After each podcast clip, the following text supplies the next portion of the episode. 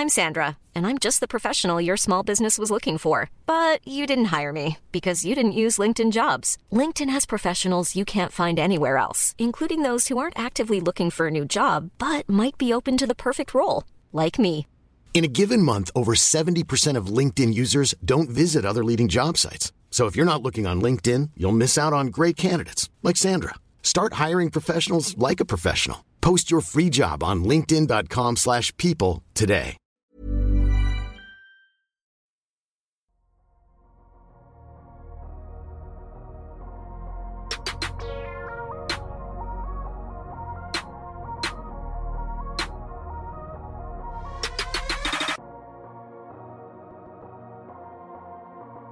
Salut à tous, très heureux de vous retrouver pour un nouvel épisode du Dunk Hebdo NBA podcast après la longue, très longue séquence DH20 et on vous remercie pour votre soutien pendant ce mois de septembre DH20. Place au preview. Pour ce faire, nous sommes quatre. D'abord, c'était son anniversaire cette semaine, j'étais obligé de le répéter. On lui souhaite donc un excellent anniversaire, c'est Constant. Comment ça va Constant? Ah, ça va, ça va, ça fait longtemps euh, que j'ai pas enregistré euh, ici avec vous. Euh, Parce que les épisodes du DH20 n'ont pas été tournés dans l'ordre. Incroyable révélation, euh, la magie n'existe pas. Euh, mais euh, non, donc ça fait ouais, quasiment un mois qu'on n'a pas tourné ici. On revient pour parler euh, de cette saison NBA qui pointe doucement le bout de son nez et qui est particulièrement satisfaisante pour nous fans de basket. Des nouvelles nuits blanches et de nouveaux trucs à ne pas penser, hormis les rotations dégueulasses des Hornets. Mais on s'avance déjà un peu sur la. Ah ouais, ça, va- ça va tirer. Effectivement, pour le petit secret de production, le premier épisode du DH20 qui avait été enregistré l'avait été à la mi-août environ, Mhm. et c'était l'épisode avec Jason Tatum, Jimmy Butler et Devin Booker avec Constant ici présent, Amine qu'on salue et moi-même. Deuxième membre de l'équipe aujourd'hui, on dit bonjour à mon compagnon d'infortune face au déboire de l'OM, c'est Madiane. Comment ça va Madiane? Eh ben ça va. Comme je n'ai que l'OM à supporter, vu qu'en NBA je suis assez neutre, euh, ça va. Je, je souffre que dans un soir. Alors, pour ceux qui suivent plusieurs sports, il y a eu un, il y a eu un mois de dimanche, il y a quelques semaines, un classico, des Ravens qui perdent contre les Indianapolis. J'ai cru que j'allais me défenestrer, c'était horrible. On pas, enchaîne. t'es pas le, pi- le plus loti de ce groupe de 4, je te le dis tout de suite. hein. Parce qu'il y a un fan de l'OL et un fan des Giants de New York. Donc euh, sur ce spot-là, laisse-moi un petit peu euh, le, le culture de la loose. C'est vrai que cette année, t'es plutôt fort, Constant. Et puis Tom, alors Tom, j'ai écrit ça dans ma, dans ma fiche. Tom, ça fait 7 ans qu'on enregistre ensemble et j'ai plus d'introduction personnalisée. Comment ça va, Tom? Très bien, et toi, Ben? Faisons simple. Parfait. Faisons simple, effectivement. Donc, comme d'habitude, on vous rappelle de nous suivre sur votre plateforme de podcast préférée ou sur YouTube. Cette année, donc, les previews chez Dunk Hebdo se feront en trois épisodes. On va marquer une petite pause et on va vous expliquer comment ça va se dérouler cette année.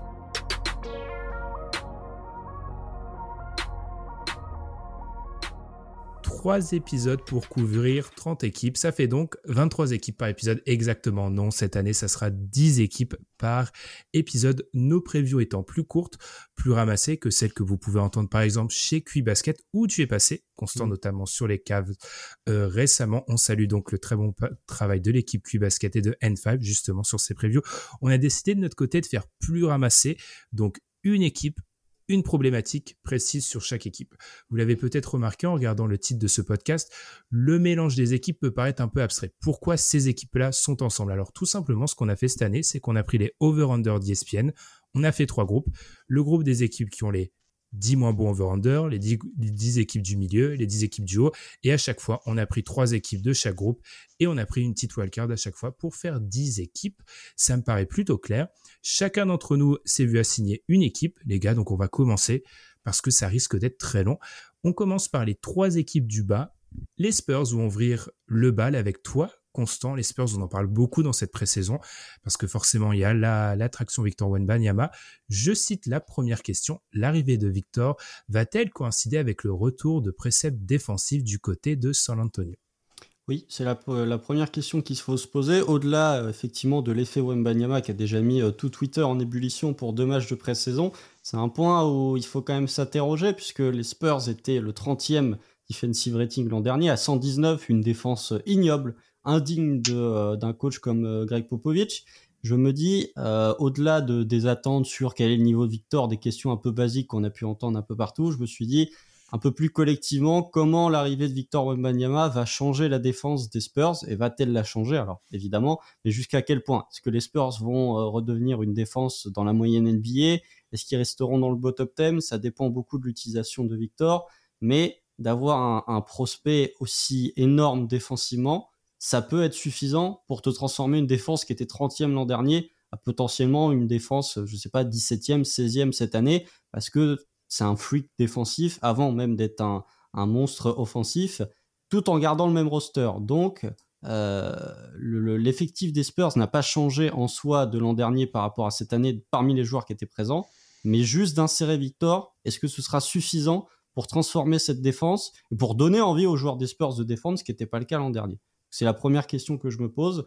Personnellement, je pense que Victor est suffisamment fort défensivement pour te rendre la défense des Spurs honnête, même si j'ai peur que dans son utilisation, il y ait beaucoup de Zach Collins qui soit en premier rideau sur un intérieur ou sur un ailier dominant, et Victor qui arrive plus en second rideau en rôle de roamer. Ça peut, selon moi, rendre la défense des Spurs un peu plus faible que si tu vraiment Victor qui est sous le cercle à euh, contrer ou à dissuader tout ce qui se présente. Tu l'as dit, Constant, si les Spurs arrive à s'extirper du, bottom 10 des 10 pires équipes ou même s'en sortir un peu, ça va avoir une vraie valeur parce que quand on regarde les ratings offensifs et défensifs, quand tu es dans le top 5 des pires défenses, tu es quasiment assuré d'être euh, parmi les cancres de l'NBA, sauf si tu as une attaque élite et ça sera peut-être pas le cas des, des, Spurs, on va être honnête. Quelqu'un a quelque chose à rajouter sur, euh, sur les Spurs et leur défense? Du coup, c'est vrai que voir des Spurs à l'agonie comme ça défensivement, comme l'a dit Constant, quand on a connu les équipes des Spurs et certains prospects défensifs qui a du côté des Spurs, ça faisait un peu tâche, effectivement. Après, bah, on peut toujours relativiser en se disant que l'an dernier, il y avait eu quand même un tank orchestré dès la pré-saison, dès les previews l'an dernier, on avait dit que c'était euh, presque, presque honteux à ce stade parce que c'était très évident ce qu'ils cherchaient à faire. Ils ont réussi à l'accomplir, félicitations à eux.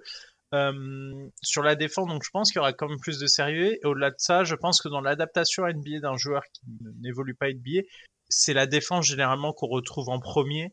Euh, et, euh, et, je pense que c'est cet aspect-là de Victor qui, sera le plus rapidement transitionné.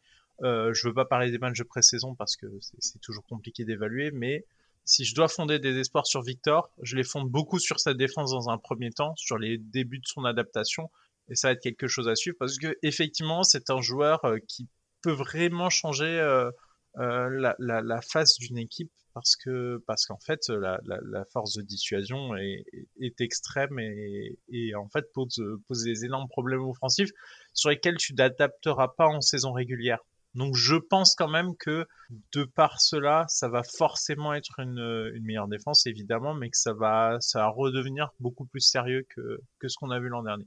Tom, un petit mot. C'est vrai que peut-être en question de transition du, de skills, comme l'a dit Constance, si il n'est pas dans un rôle de protecteur de cercle dit classique, ça sera peut-être plus facile, effectivement. Tom, le mot de la fin. Bah, Puis Constant, pour conclure. Bah, je pense que de toute façon, de toute façon mécaniquement, c'est quelqu'un qui va impacter euh, le profil de tir qui est pris par euh, l'attaque adverse, hein, qui va forcément, il y aura moins de shoot au cercle qui seront pris quand il est là. Il y a des, enfin, je pense que c'est un joueur qui va être élite dans les choses qui n'arrivent pas. C'est aussi ça qui, on voit la, la, la différence euh, en termes de, de défense. Parfois, les joueurs vont refuser les tirs et vont, vont changer euh, de, de vont changer d'idée quand ils vont simplement le voir arriver sous le cercle. Et puis, il y a ça, il va impacter, je, pense aussi, les tireurs à trois parce que quand tu vois un gars comme ça te courir euh, en face, tu vas peut-être refuser ton tir. Il va impacter les flotteurs parce que tirer un flotteur au-dessus d'un mec aussi grand, ben du coup ça change aussi la, façon dont tu vas déclencher ton tir, le timing de ton tir aussi. Donc je pense que il y a, y a pas mal de choses où les vu que c'est quelque chose qu'on n'a jamais vu, sa simple présence sur le terrain va impacter la, la, façon dont l'équipe adverse prend les tirs plus que son propre talent. Et puis après, on va le voir, je pense aussi, arriver très vite sur le playmaking défensif, hein, tout ce qui est contre et tout ce qui est, euh, par exemple, donc tout, hein, tous les déflexions ou les choses comme ça, c'est quelqu'un qui est quand même assez mobile qui euh, arrive à dévier des ballons dans le trafic, ben, je pense qu'à partir du moment où il sera sur le terrain, même s'il est loin de toi, ben, il y avait eu un peu cet effet-là avec Ivan Mobley l'an dernier, même s'il est loin de toi, tu vois que il peut quand même te contester un petit peu, et je pense que ben, Victor, ça va être ça, mais x2, euh, quoi. x2, x3. Constant, pour conclure, Oui, bah, euh, pour citer un, pour citer un, quelqu'un de Santa Clara, il change la géométrie du terrain. Euh, globalement, Victor Wembanyama. Euh, c'est un raisonnement, enfin, je, c'est un raisonnement que j'ai pour moi-même, mais je trouve qu'il y a des défenseurs intérieurs, il y a des défenseurs intérieurs slash extérieurs, et je pense que Victor fait partie de cette catégorie de joueurs-là, là où il y a d'autres Rudy Gobert, pour moi, n'est pas un défenseur intérieur-extérieur, par exemple. Là où un Jaren Jackson Jr. ou un Evan Mobley sont ce type de joueurs-là.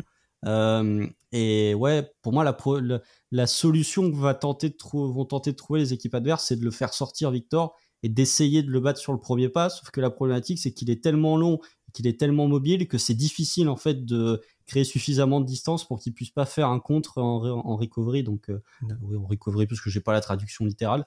Mais euh, ouais, donc pour moi, la problématique, ça va être avant tout de, de sous le cercle déjà les contres, mais ne serait-ce que, comme l'a dit Tom, de changer ton tir pas forcément de pas le prendre parce que les très forts attaquants NBA euh, vont pas faire comme a fait Jamal Kane, à savoir refuser le lay-up, mais de changer suffisamment le tir pour ne pas faire un compte, mais pour euh, faire une très bonne défense. Mm. Bah, je, me permets juste un truc euh, là-dessus. Par exemple, je pense que en termes de créativité défensive avec un gars comme ça, enfin, par exemple, les zones 2-3 où normalement tu as deux gars devant, trois gars derrière, tu auras juste lui en tête de raquette et tu pourras surcharger. Enfin, ça, c'est du jamais vu en fait. C'est du mm. jamais vu. Mm. Eh bien, les Spurs, assurément une attraction de la saison. On enchaîne par une autre attraction de la saison, mais peut-être un peu moins attractive, on ne sait pas trop. Euh, on va parler des Portland Trail Blazers. Euh, un groupe, c'est la question sur le papier intrigant, mais où la principale problématique reste le coach, point d'interrogation.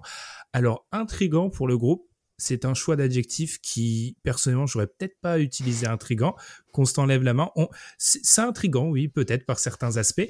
Tom, est-ce que c'est ça la principale question du côté des, du côté des Blazers? C'est la manière dont Chauncey Billups va mettre ça en musique? Oui, c'est vrai que après, euh, pour Chauncey Billups, c'est vrai que ça fait un peu bizarre de voir une équipe qui part dans un processus de reconstruction sans changer le coach. Et du coup, c'est le coach qui est arrivé pour euh, euh, on va dire, un objectif bien précis qui voit le roster changer euh, euh, alors que alors qu'il est dans la continuité de son contrat et du coup qui voit ses objectifs changer et, et, finalement la raison pour laquelle il est là est différente de la raison pour laquelle il a été engagé. Donc c'est vrai que c'est assez bizarre puisque ça arrive très peu en fait les des cas comme ça. Le dernier cas que moi j'ai en tête ça va être euh, quand euh, Luka Doncic est arrivé du coup à Dallas où euh, enfin il y a eu le processus de reconstruction et Carlisle était resté avec Dennis Smith et tout ça où il n'y a pas eu euh, de changement et c'est vrai que moi quand je regarde le groupe des Trailblazers ça va vous faire bizarre mais moi ça me rappelle un peu la première saison de de Jamorant où euh, par exemple si on, fait un parallèle où tu as par exemple Scoot Anderson dans le rôle de Jamorant tu as Sharp du coup dans le rôle du sophomore un peu plein d'espoir qu'il y avait avec John Jackson Jr. Tu peux avoir par exemple DeAndre Ayton dans le rôle de qu'avait Valanciunas Grant qui pouvait faire office de ce qu'on avait à l'époque avec Kyle Anderson et euh, Jake Crowder. Brogdon qui pourrait s'assimiler à par exemple ce qu'on avait avec Tyus Jones et Rob Williams euh, qui pourrait s'assimiler à ce qu'on avait avec Clark. Donc je trouve qu'il y a quand même certaines ressemblances à la différence que euh, n'y a pas un, changement total sur la philosophie de la franchise, notamment parce que le coach reste le même. Je pensais à Steven Silas de mon côté, parce que entre le moment où il arrive et ce qui se passe en vrai, c'est Jacques Vaughan. Jacques Vaughan, bah, ils ont pas signé pour ça. Ouais, mais tu vois, mais il a même pas, il a même pas eu le temps au final, puisque lui, il arrive, il a pas eu le temps, de, il a pas eu le temps en fait de d'avoir l'effectif avant, il a pas eu le temps de faire ses preuves avec un effectif fonctionnel. Hmm. Sinon, hmm. Doc Rivers aux Clippers. Aussi, ça pourrait. Aussi. Mais en tout cas, c'est un, un, phénomène rarissime. Euh, est-ce que tu as les mêmes questions sur euh, Chance Billups, Madiane? Est-ce que c'est un coach? On va être honnête, c'est pas un coach qui a impressionné. Il y a eu, il y a eu cette euh, embellie du début de saison de l'année dernière où la défense des Blazers a, tenu quoi deux semaines et demie environ? La zone. la, zone. L'arnaque, il, a réussi à arnaquer vite fait, puis il y a eu un moment où tout le monde a regardé en fait ah bah non, en fait, ça marche pas.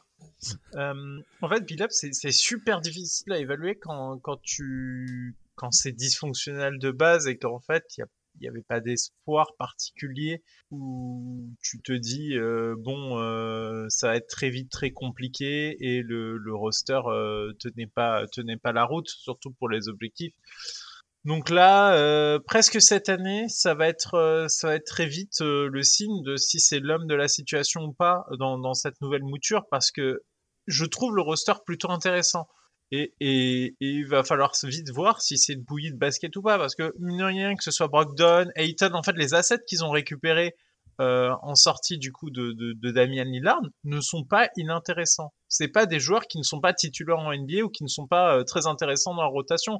Malcolm Brogdon, ça, ça fait euh, potentiellement un meneur titulaire euh, correct, un bon backup meneur, un beau soutien pour justement leurs rookies qui, sur lesquels ils font des espoirs, fait qu'ils sont allés le drafter alors que peut-être que le plan d'origine était peut-être pas forcément de le de drafter franchement, euh, là, il va falloir vite évaluer parce que si avec ce roster, tu proposes une bouillie de basket offensive et défensive, moi, je pense que la porte, elle sera très vite vue parce que ce sera pas normal à mes yeux. Le roster n'est pas nul de partout. Il y a des choses intéressantes à faire.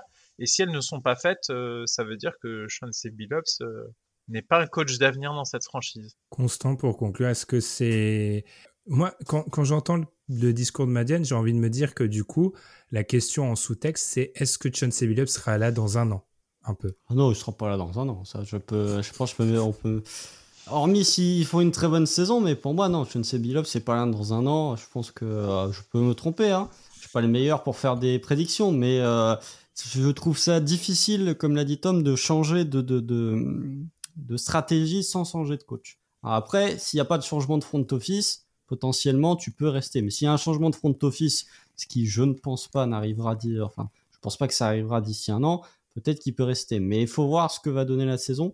Moi j'avais dit intrigant parce que euh, sur le papier il y a quand même beaucoup de joueurs de, qualité. Alors après il faut que ça se traduise sur le parquet, mais voilà, Scoot Anderson, DeAndre Ayton, Robert Williams, Michael Brogdon, un peu d'en faire Simons les soirs où euh, il fait pas n'importe quoi. Faut voir ce que va Jérémy donner Grant. chez. Il est encore là. C'est vrai qu'il y a Jérémy Grant.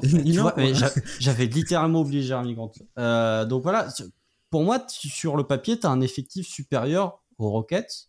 Tu as un effectif supérieur même au Jazz. Je pense qu'il y a des points de discussion assez. Euh... Bref, pour moi, ça se, ça se discute. Franchement, ça se discute. Mais ce qui fait la vraie différence, pour moi, c'est le coaching.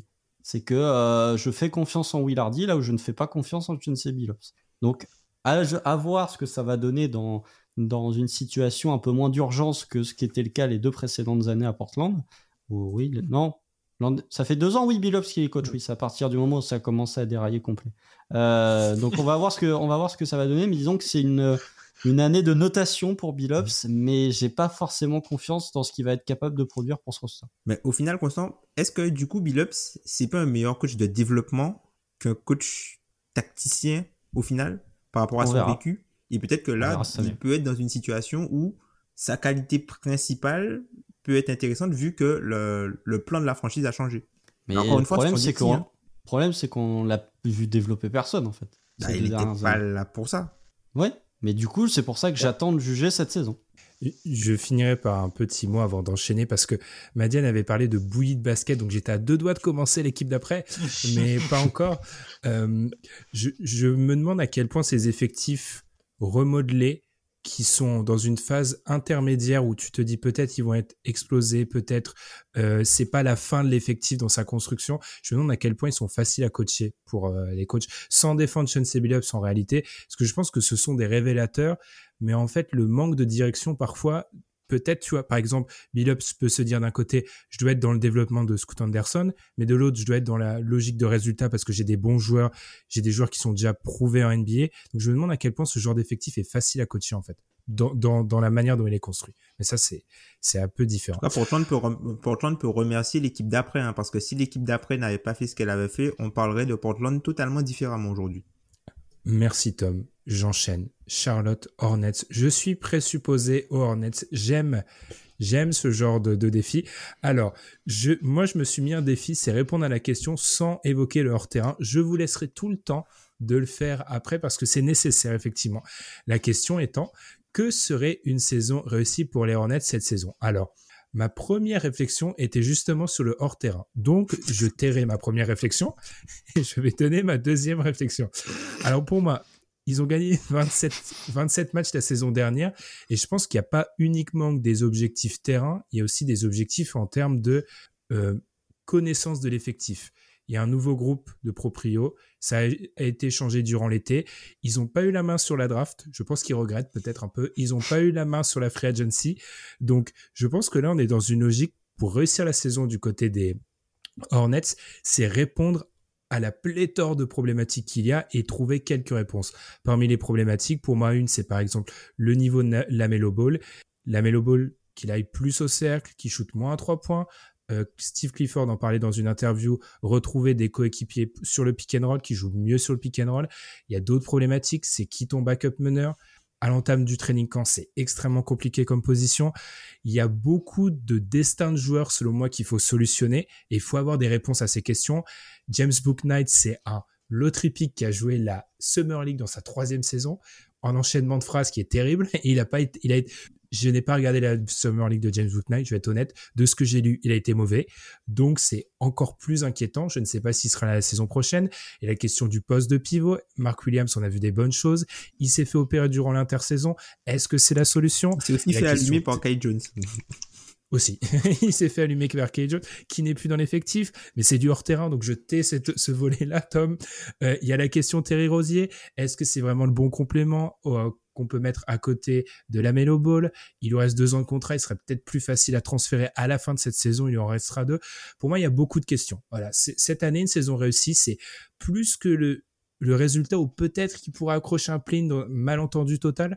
Je pense que pour eux, la question, la saison, c'est si l'année prochaine, on entame les previews sans se poser 14 questions sur leur effectif. Je vous laisse enchaîner sur à quel point c'est dramatique que Steve Clifford, dans la, dans sa, la, le, au Media Day, déclare que c'est le meilleur roster des Hornets qu'il a eu. À quel point c'est dramatique, ça, déjà. Enfin, encore, le roster, Il dit que c'est le roster le plus talentueux des Hornets qu'il a eu. Et encore, c'est le roster qui va être amputé d'un joueur en plus. Hmm. Donc, donc voilà, enfin, c'est vrai que c'est une équipe qui, moi je pense pas que c'est une équipe on les a laissés entre guillemets la dernière fois où ils étaient au complet sur une, une autre défaite euh, cinglante au play-in. Encore? Non, mais, non mais c'est vrai. La dernière fois que cette équipe là a pu avoir des joueurs au complet ils avaient euh, ils avaient ils étaient à plus de 50% ils ont fait le play-in et se sont fait euh, se sont fait désintégrer. Ils se sont fait désintégrer. Et non mais c'est sérieux. Mais du coup j'ai moi j'ai peur en fait que cette équipe là bah, il y a un des joueurs qui n'était pas là l'an dernier, dont je ne vais pas citer le nom, euh, va revenir normalement cette saison. Mm. Mais du coup, c'est pas parce que euh, l'effectif et entre guillemets euh, revient à peu près euh, à, à, ce qu'il y avait il y a deux ans que l'équipe va performer de la même façon, même si les joueurs sont peut-être meilleurs. Donc, moi, j'ai du mal à croire à cette, à cette équipe-là. Après, c'est vrai que coach Clifford, voilà, hein, all, all plancher coach, on sait qu'il euh, va pouvoir tirer euh, le, maximum de cette équipe là sur euh, les choses faciles entre guillemets tout ce qui est perdre très peu de ballons et emmener un niveau plancher un plancher défensif assez intéressant.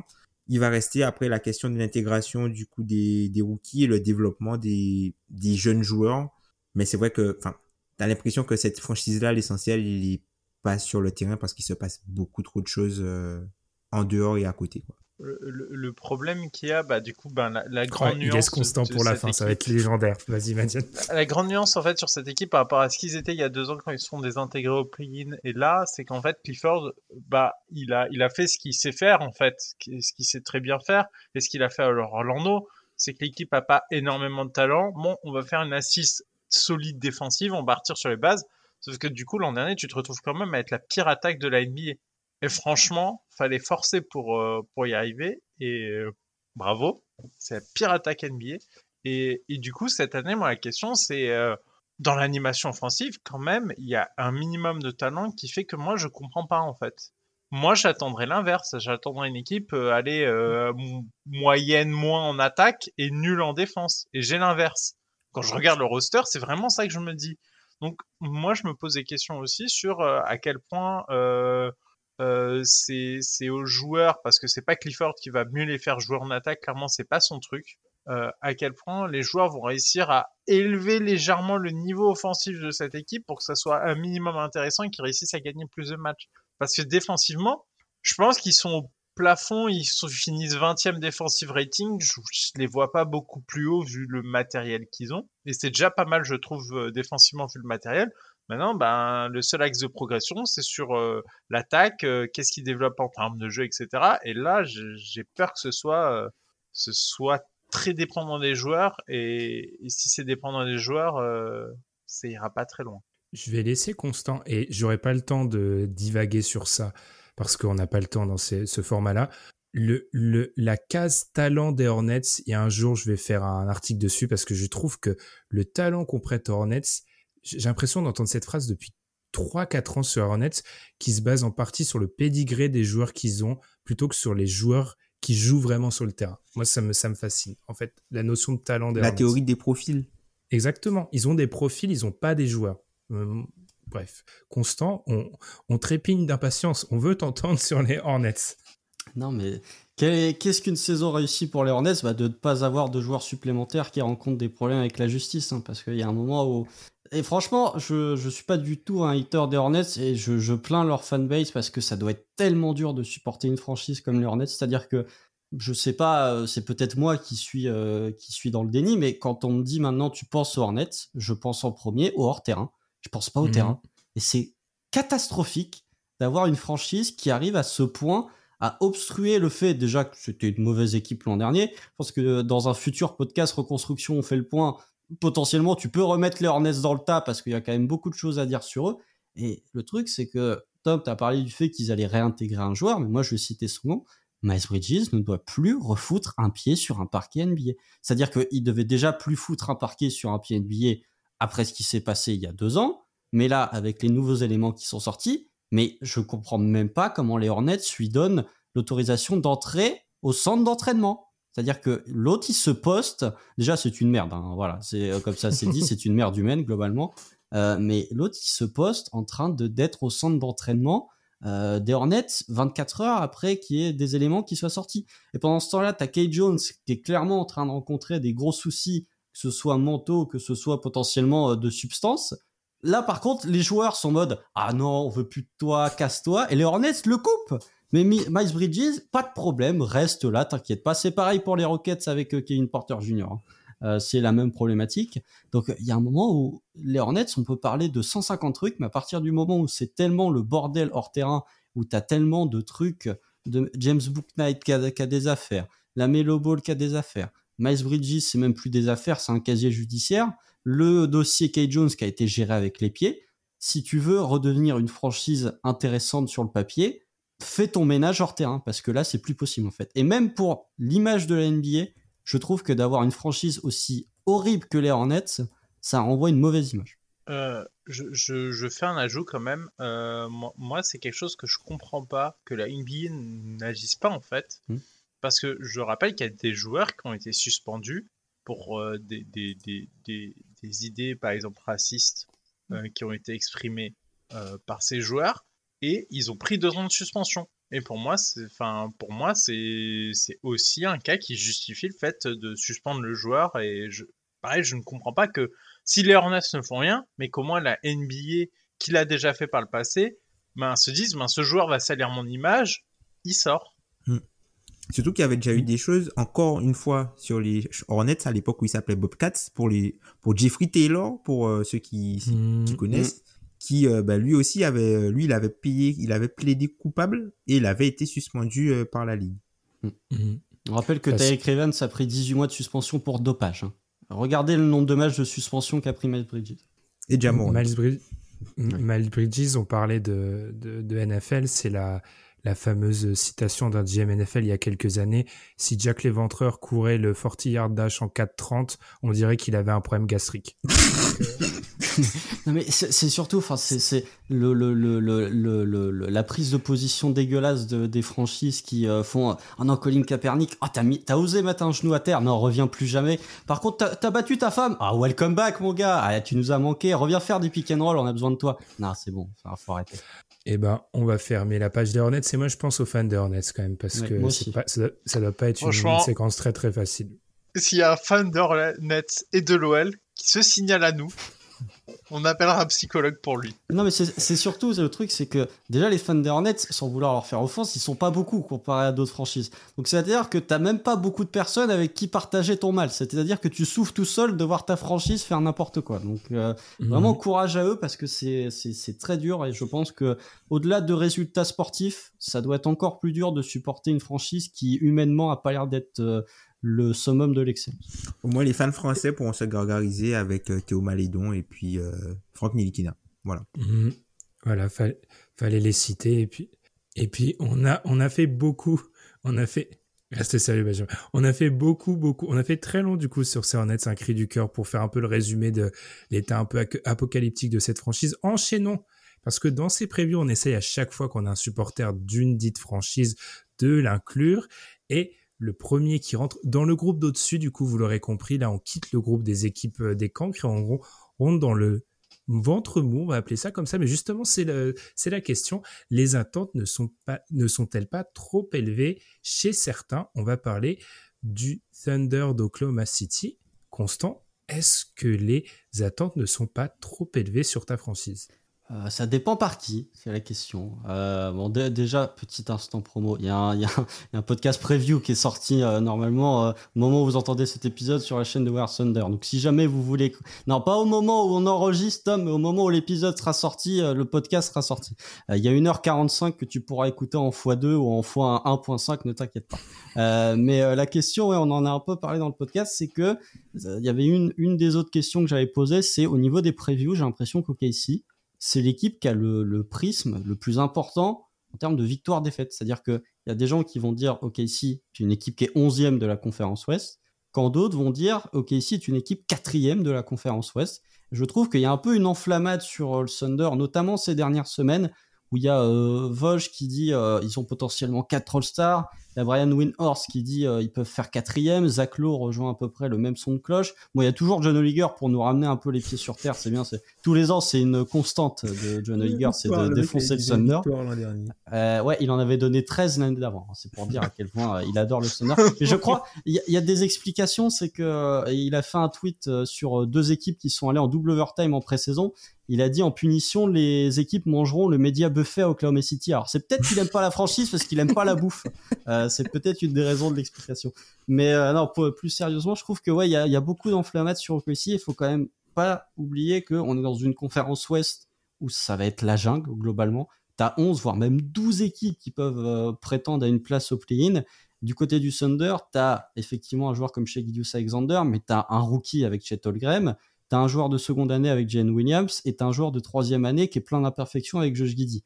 Donc, tu peux avoir une équipe compétitive, tu peux avoir une équipe qui franchit un step, mais tu es quand même dans une année d'évaluation de tes jeunes, malgré tout, et ça a été rappelé par Sam Presti, ce qui me fait dire que calmos quand même sur les attentes. Si OKC se qualifie en playoff, ne serait-ce que via le play-in, ce sera déjà une saison largement réussie. Donc pour moi, c'est vraiment à exclure les conversations de top 4, top 5, c'est-à-dire que même dans un scénario où tout clique pour le Thunder, ça n'existe pas pour moi. Je pense que c'est le théorème classique, et je vais relancer euh, Madiane puis Tom, c'est le théorème classique de la jeune équipe qui a montré des choses et du coup, les gens commencent à s'enflammer dessus. Je me rappelle d'une année où, vous savez, j'ai une histoire d'amour avec les Hawks. Globalement, les équipes de la South East, je les aime toutes.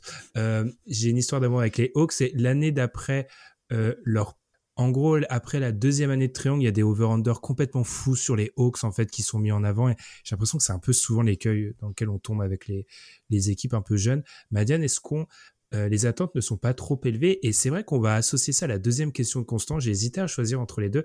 C'est est-ce que c'est pas la franchise pour laquelle il y a le plus grand delta entre le meilleur scénario et le moins bon selon euh, où on jette l'œil? Euh, Oui, les attentes sont quand même très hautes. Euh, même moi, euh, ça m'intrigue et ce sera une des premières équipes que je compte scruter cette saison. Parce que, euh, bah, justement, c'est une équipe sur laquelle on ne sait pas trop, finalement, comment ça va cliquer. Parce que le risque, quand tu as autant de jeunes, c'est justement que toutes les petites erreurs et, conneries que tu peux faire en fait quand tu es dans, ces années-là de, découverte du, du, métier de joueur NBA, euh, en fait, tu es multiplié par le facteur du nombre de joueurs euh, jeunes et, ça peut en fait te plomber très vite des matchs que tu es censé gagner et, et, ça, te, et ça finalement, ça, ça grève tes attentes. Non, c'est une équipe effectivement qui aura une variance, à mon avis, cette saison plutôt élevée. Et, et effectivement, une saison réussie du Thunder, c'est de pas faire pire que l'an dernier. S'ils font pas mieux, je serai pas forcément déçu. Par contre, s'ils font pire que l'an dernier, c'est-à-dire ne même pas aller euh, ne même pas aller accrocher une place pour jouer un, petit match de play-in qui est toujours bon pour l'expérience, euh, ben je serai très très déçu. Et, euh, et je pense que c'est un risque qui est pas qui est pas qui est pas nul. Et, et c'est un peu inquiétant parce que tu te dis qu'une une franchise qui fait jouer autant de jeunes joueurs, bah, elle peut être très vite fragile, notamment dans des séries de défaites qui peuvent arriver très vite. Tom, un petit mot sur, euh, sur les attentes. Globalement, on est tous d'accord, donc pour dire que c'est une équipe où il y a beaucoup, beaucoup de delta. C'est vrai que je pense que c'est une équipe qui a pas mal d'amplitude euh, entre le scénario le plus haut et le scénario le plus bas. Euh, on, en a, on en a parlé un petit peu avec Constant. Je trouve que les médias veulent un peu en faire bah, ce qu'a été Memphis en 2021-2022, la saison où Memphis fait 56 victoires. Je pense que c'est le scénario, on va dire, le plus optimiste pour OKC. Et je pense que euh, ce qui donne... optimiste, là. comment? C'est un compte de fait, là, à ce niveau-là. Mais c'est pas impossible. C'est pas impossible. Et je pense que ce qui fait que c'est pas impossible, et encore plus pour les médias, c'est non seulement le fait qu'il y a déjà un joueur qui est All-NBA First Team, il faut le rappeler, qui a été All-NBA First Team et qui est considéré comme euh, un des... Euh, bah, qui est un bloc dans le DH20 qui est considéré par euh, ESPN, si on reprend le ranking des joueurs comme un top 10 NBA, si on reprend juste ESPN, hein, qui est considéré comme un top 10 NBA, il y a euh, l'arrivée du coup de Chatham Holmgren, pardon, qui, euh, où les Américains sont très hauts sur le profil et qui est un peu le joueur qui apporte tout ce dont manquait OKC, euh, tout ce qui manquait à OKC l'an dernier en termes de protection de cercle, de verticalité, de capacité à s'écarter. Et on a aussi des joueurs un peu chouchous comme Jalen Williams, qui ben, l'an dernier était l'un des meilleurs rookies la saison dernière. Et en fait, ce qui, je pense, fait changer diamétralement le, le spectre dans lequel les médias voient OKC, c'est tout ce qu'ils ont la possibilité de faire. Alors oui, Sam Presti a bien, a bien précisé que lui, il n'était pas pressé, que de toute façon qu'il a besoin de savoir ce qu'il avait en main pour pouvoir savoir ce qu'il manque, c'est totalement logique, hein.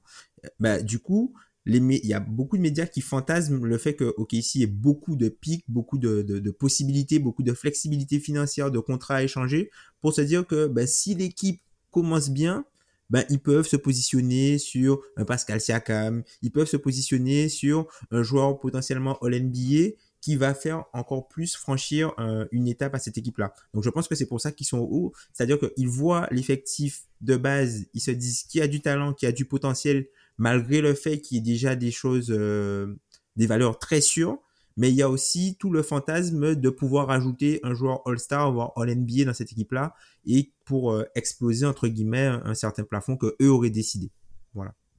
Eh bien, pour une preview, je te refais une promo. Constant, à toi et à Pierre pour une, pour une preview plus complète sur, euh, sur OK si on vous invite à aller écouter les 1h45, c'est ça C'est que, c'est que la première partie. Hein. Ah, d'accord. voilà. D'accord. Donc, euh, si vous en voulez vraiment beaucoup sur OKC, n'hésitez pas à aller écouter. On va, on marquera une pause à un moment, mais on va, avant la petite pause, on va se faire les Sacramento Kings euh, la surprise de la saison dernière, une des surprises, si ce n'est la grosse surprise, en tout cas la hype de la saison régulière de l'année dernière. Rappelons, très mauvais présentateur, je suis rouillé, on a fait une petite pause. Euh, nos previews portent sur la saison régulière. C'est très important sur certaines équipes qu'on va aborder à la fin de l'épisode. Vous allez voir les questions. Euh, par rapport aux Kings, la question, et je vais te lancer toi, Madiane, connaîtront-ils la même réussite que l'an dernier? Absence de blessure, réussite au tir, efficacité dans le clutch Sinon, comment faire aussi bien que l'an dernier? Euh, Eh ben, ils sont pas spécialement attendus au même niveau que l'an dernier. C'est le premier truc que je constate et que je vois et globalement, on est la plupart des observateurs semblent être d'accord là-dessus et je partage leur opinion, c'est qu'ils font 48 victoires l'an dernier et se classent très haut avec 48 victoires. Ce qui n'est pas forcément garanti parce que ça dépend toujours euh, dans l'Ouest de la configuration de, de, de, la course au playoff. 48 victoires, euh, c'est, ça peut, ça a déjà fini très bas en fait à l'Ouest, donc euh, Donc il faut se méfier de tout ça. Et en plus de ça, moi j'ai regardé leur over-under. Ils sont à 44.5 et c'est un peu un, avis que je partage, c'est que ils ont, j'ai pas l'impression qu'ils se soient spécialement améliorés ou qu'ils aient régressé.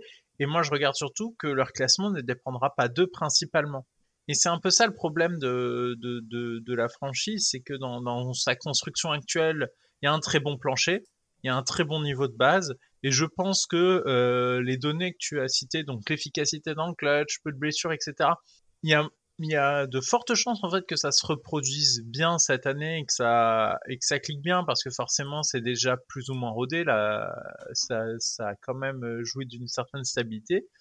Mais euh, si toutes les équipes autour d'eux euh, cliquent bien et jouent bien en basket, bah en fait ils vont ils vont finir derrière ces équipes.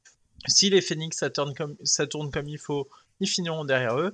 Si les Clippers ça tourne comme il faut, ils finiront derrière eux. Et, c'est un peu le, problème euh, pour à mes yeux de, ces Kings, c'est que euh, ils n'ont pas leur destin entre leurs mains et, euh, que c'est une, très bonne équipe de plancher de la conférence Ouest. Je pense qu'ils iront effectivement à grand minima au play-in, mais surtout en play-off. Mais, mais après, pour être aussi au clan dernier, là, ça dépend clairement plus d'eux. Est-ce que vous partagez ce constat? Constat, est-ce que c'est ça dépend plus des autres que d'eux Rappelons que on, va, on l'a sous-entendu dans la question, rappelons-le, les éléments qui font qu'une saison peut tourner contre toi ou en ta faveur ont plus globalement presque tourné en faveur des, en faveur des Kings la saison dernière. Donc c'est pour ça que la question se pose. Tout a tourné en faveur des Kings l'an dernier. C'est-à-dire que la saison de, de Fox dans le clutch, elle est énormissime, elle est historique. La saison à l'effectif field goal, elle est historique. Euh, ta line-up la plus utilisée qui joue 1800 minutes, c'est quasi jamais arrivé. C'est-à-dire que toutes 1800 possessions. Oui, 1800 possessions, excuse-moi. Excuse-moi 1800 possessions. Euh, 1800 possessions. Sachant que la moyenne, c'est à peu près 1000. Allez, encore 1000, c'est déjà pas mal. Euh, mais euh, ouais, tout s'est accordé parfaitement. Et en plus de ça, c'est une équipe qui a fait, comme l'a dit Madiane, qui a fait troisième de la conférence Ouest, mais qui a gagné que 48 matchs. C'est-à-dire que dans la vision qu'on a des Kings, c'est la vision d'un troisième, mais comme si un troisième qui avait remporté 55 matchs, alors qu'ils en gagnent que 48, alors que tout est mis bout à bout pour eux. En plus de ça, pas de blessure, mais les équipes qui étaient censées être meilleures qu'eux n'était pas meilleur que l'an dernier. C'est-à-dire que les Suns, il y a eu euh, un remodèlement, remodèlement, oui, complet de l'effectif. Remodelage. Remodelage, merci. Euh, je, je, perds mon français. Il y a eu un remodelage complet de l'effectif. Les Lakers, ça a mis beaucoup de temps à se mettre en place. Les... Oui, même au niveau du remodelage, ça a mis un peu plus de temps. Euh, les Warriors ont été euh, en deçà de, de, des, des, prévisions qu'on a pu faire. Les Clippers, il y a eu des blessures et ça n'a pas fonctionné comme ça allait. Donc potentiellement, ouais, moi je vois quatre équipes sur Si ces quatre équipes-là, euh, sans compter Denver bien sûr, hein, si ces quatre équipes-là jouent à leur niveau, ils seront au niveau des Kings, en tout cas au-dessus des Kings. Memphis, je mets au-dessus des Kings. Je trouve qu'il y a plus de valeur sûre apportée par Memphis que par les Kings. Et pour moi, ils sont dans un groupe avec Warriors, Wolves, Pels, euh, OKC et eux. En gros, ça va être du 11e au 7e. Et pour moi, les places sont interchangeables. Je mets Dallas au-dessus d'ailleurs. Et euh, ce sera à eux de s'extirper de, de, ce rôle. Pour moi, tu vas avoir vraiment un groupe de 4-5 en haut de la Confest. Et en dessous, ça va être la bagarre pour play-in. Je suis, ouais, je suis peut-être très pessimiste pour l'équipe. Je l'ai été tout au long de l'été. Je suis peut-être un peu trop pessimiste pour, leur concernant. Mais je me dis, euh, le clutch, on sait que ça dure pas, euh, ça se reproduit pas d'année en année. Alors offensivement, ils auront toujours la même puissance de feu. Hein, mais j'ai quand même beaucoup moins de certitude sur ce qu'ils seront capables de produire que d'autres équipes. Vas-y Tom. Euh, ben, moi je dirais juste que c'est une équipe qui a pas de marge en fait comparé à, à l'an dernier. Et ce qui m'a fait sourire en fait dans les équipes que Constant a citées directement, c'est qu'en fait ce sont toutes des équipes qui sont dans la même division que malheureusement pour eux. Donc du coup ça, ça annonce un calendrier euh, sauf les Nuggets. Difficile.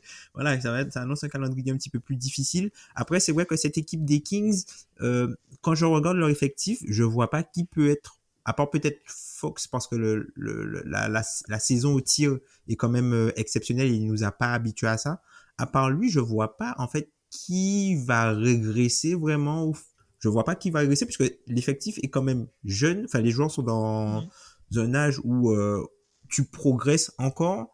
Donc, il peut y avoir, je pense, euh, une progression, mais du coup, euh, le, la progression globale de l'effectif ne va peut-être pas rattraper euh, l'élévation du niveau des autres équipes qui auront moins de problèmes. Puisque, encore une fois, tu vois, euh, en dehors des équipes que tu as citées, quand tu prends par exemple les équipes qui étaient au-dessus, tu vois, Memphis l'an dernier qui a gagné 51 matchs, qui était au-dessus, alors que le, le, le line-up qui a joué le plus de possession, il en a joué 384. Mm. Euh, quand tu vois euh, Denver qui a largement euh, laissé le pied, aussi, baissé le pied entre guillemets en deuxième partie de saison, bah, ils finissent aussi bien plus haut quoi. Et c'est vraiment les équipes derrière, tu as l'impression que c'est qui sont plus facilement rattrapables. Par contre, je pense que quand même qu'ils ont leur destin entre leurs mains parce que ils peuvent regarder toutes les équipes qui sont dans leur division dans les yeux et je serais pas surpris au final. Je pense qu'il y a un monde où ils sont champions de la division. Je sais pas si c'est le monde le plus, je sais pas si c'est le monde le plus, euh... je sais pas si c'est la chose qui a le plus de chances d'arriver, mais ça peut arriver puisque les autres équipes ont tous des, les, autres, les autres équipes ont toutes des problèmes. Les Suns ont encore des problèmes de blessures. Ils ont le moins de variance. Oui, voilà. Toutes les équipes. C'est, sûr que si tu dois mettre euh, la maison sur euh, l'équipe qui fait, euh, allez, on va dire 43-44 victoires, les mettre sur les Kings, c'est pas, c'est pas déconnant parce que tu, ce sera moins que l'an dernier à mon avis, mais ce, ça descendra pas non plus euh, énormément. Tu vas perdre les victoires sur les facteurs, du coup les 4-5 victoires de, de plus qu'ils avaient, mais euh, mais beaucoup plus, ce serait très étonnant parce que c'est une équipe de plancher, c'est une équipe stable et, euh, et, et, à mon avis, ils ont pas, ils ont pas de problème à gérer ou quoi que ce soit. Ils Après, sont là, ils la débarroulent leur de la division qui n'a pas de problème de blessure. Alors oui, il y a une différence entre euh, la saison qu'ils ont faite euh, d'un point de vue santé l'an dernier et ce qu'on peut attendre d'une saison moyenne euh, en termes de blessure. Mais quand tu regardes les autres équipes qui sont avec eux dans la division, bah ce sont toutes des équipes qui sont très bas en fait sur le, le, le, le spectre de la disponibilité. Ouais, mais ils ont tellement mm. moins de marge que les autres, par contre. Mais voilà, c'est ça, ils ont moins de marge. C'est ça, par exemple, je sais pas, la saison rookie de Keegan Murray, bah, si tu passes de 42 euh, saison rookie à 48, 40, 30, 48, non, 38, 39 saison sophomore, ça fait une grosse différence sur ton, sur la réussite de ton attaque. Enfin, mm. tu vois, là où je suis moins d'accord avec toi, Tom, c'est que pour moi, pour eux, ils sont tellement à la limite sur ce qu'ils ont prouvé la saison dernière que des chutes de quelques pourcentages de réussite, quelques points, ça peut être 4-5 victoires, comme l'a dit Madiane, sauf que 4-5 victoires à l'ouest, là, bah, si tu es à 42, 43, bah, tu passes peut-être davantage du terrain à, tu, tu te prends un play-in, en fait. Mmh. Donc, c'est, c'est une différence assez majeure. On en est à la mi-chemin. Bon, on n'est pas loin des 50 minutes ça va, on va dire que ça va, ça aurait pu être pire. On va marquer une petite pause et puis on se retrouve, on reste à l'ouest, à l'ouest, bien sûr, à, l'ouest, on reste à l'ouest pour discuter d'une équipe qui a aussi un petit peu fait parler d'elle euh, hors terrain pendant l'intersaison.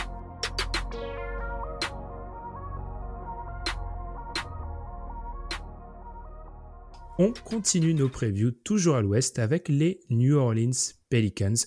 Tom, tu t'es porté volontaire pour parler des Pels, parce que les Pels, faut être honnête, c'est un peu l'équipe cachée de Tom. C'est un peu ce qu'il n'ose pas avouer. On le sait depuis plusieurs années dans le podcast. Quelle décision prendre sur leurs cinq titulaires? Privilégier l'attaque et le spacing avec Trey Murphy ou la défense avec Herb Jones? Tom, qu'est-ce qu'on fait?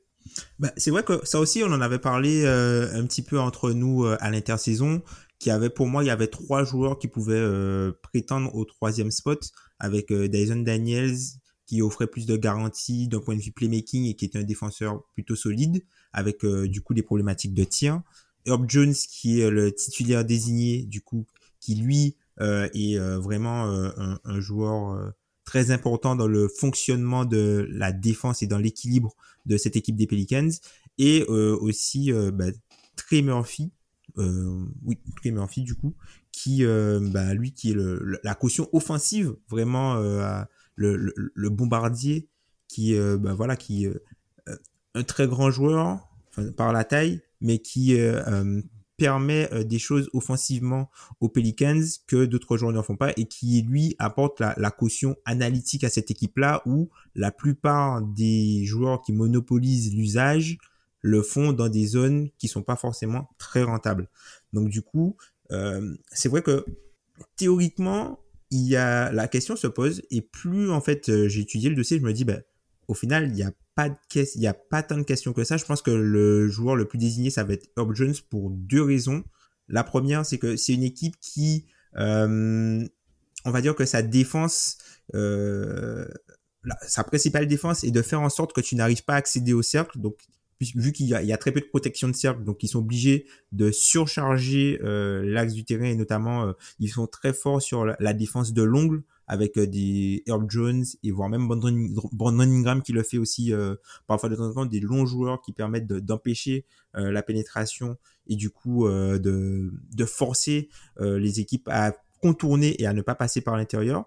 Et en fait, je me dis que non seulement il y a ce point-là pour lequel il va être important, la défense de l'ongle pour ne pas pour limiter le nombre de, de pénétrations, mais aussi il va être associé à quatre joueurs à fort usage. Donc autant garder le gars qui est le moins bon, on va dire, le, qui a le moins besoin de, enfin qui a le moins d'impact offensif avec ce joueur-là, et plutôt garder quelqu'un qui aura des munitions en sortie de banc et qui va jouer moins avec les titulaires, qui pourra avoir lui des cartouches, vu que c'est un joueur très efficace et qui prend des tirs dans des zones très rentables.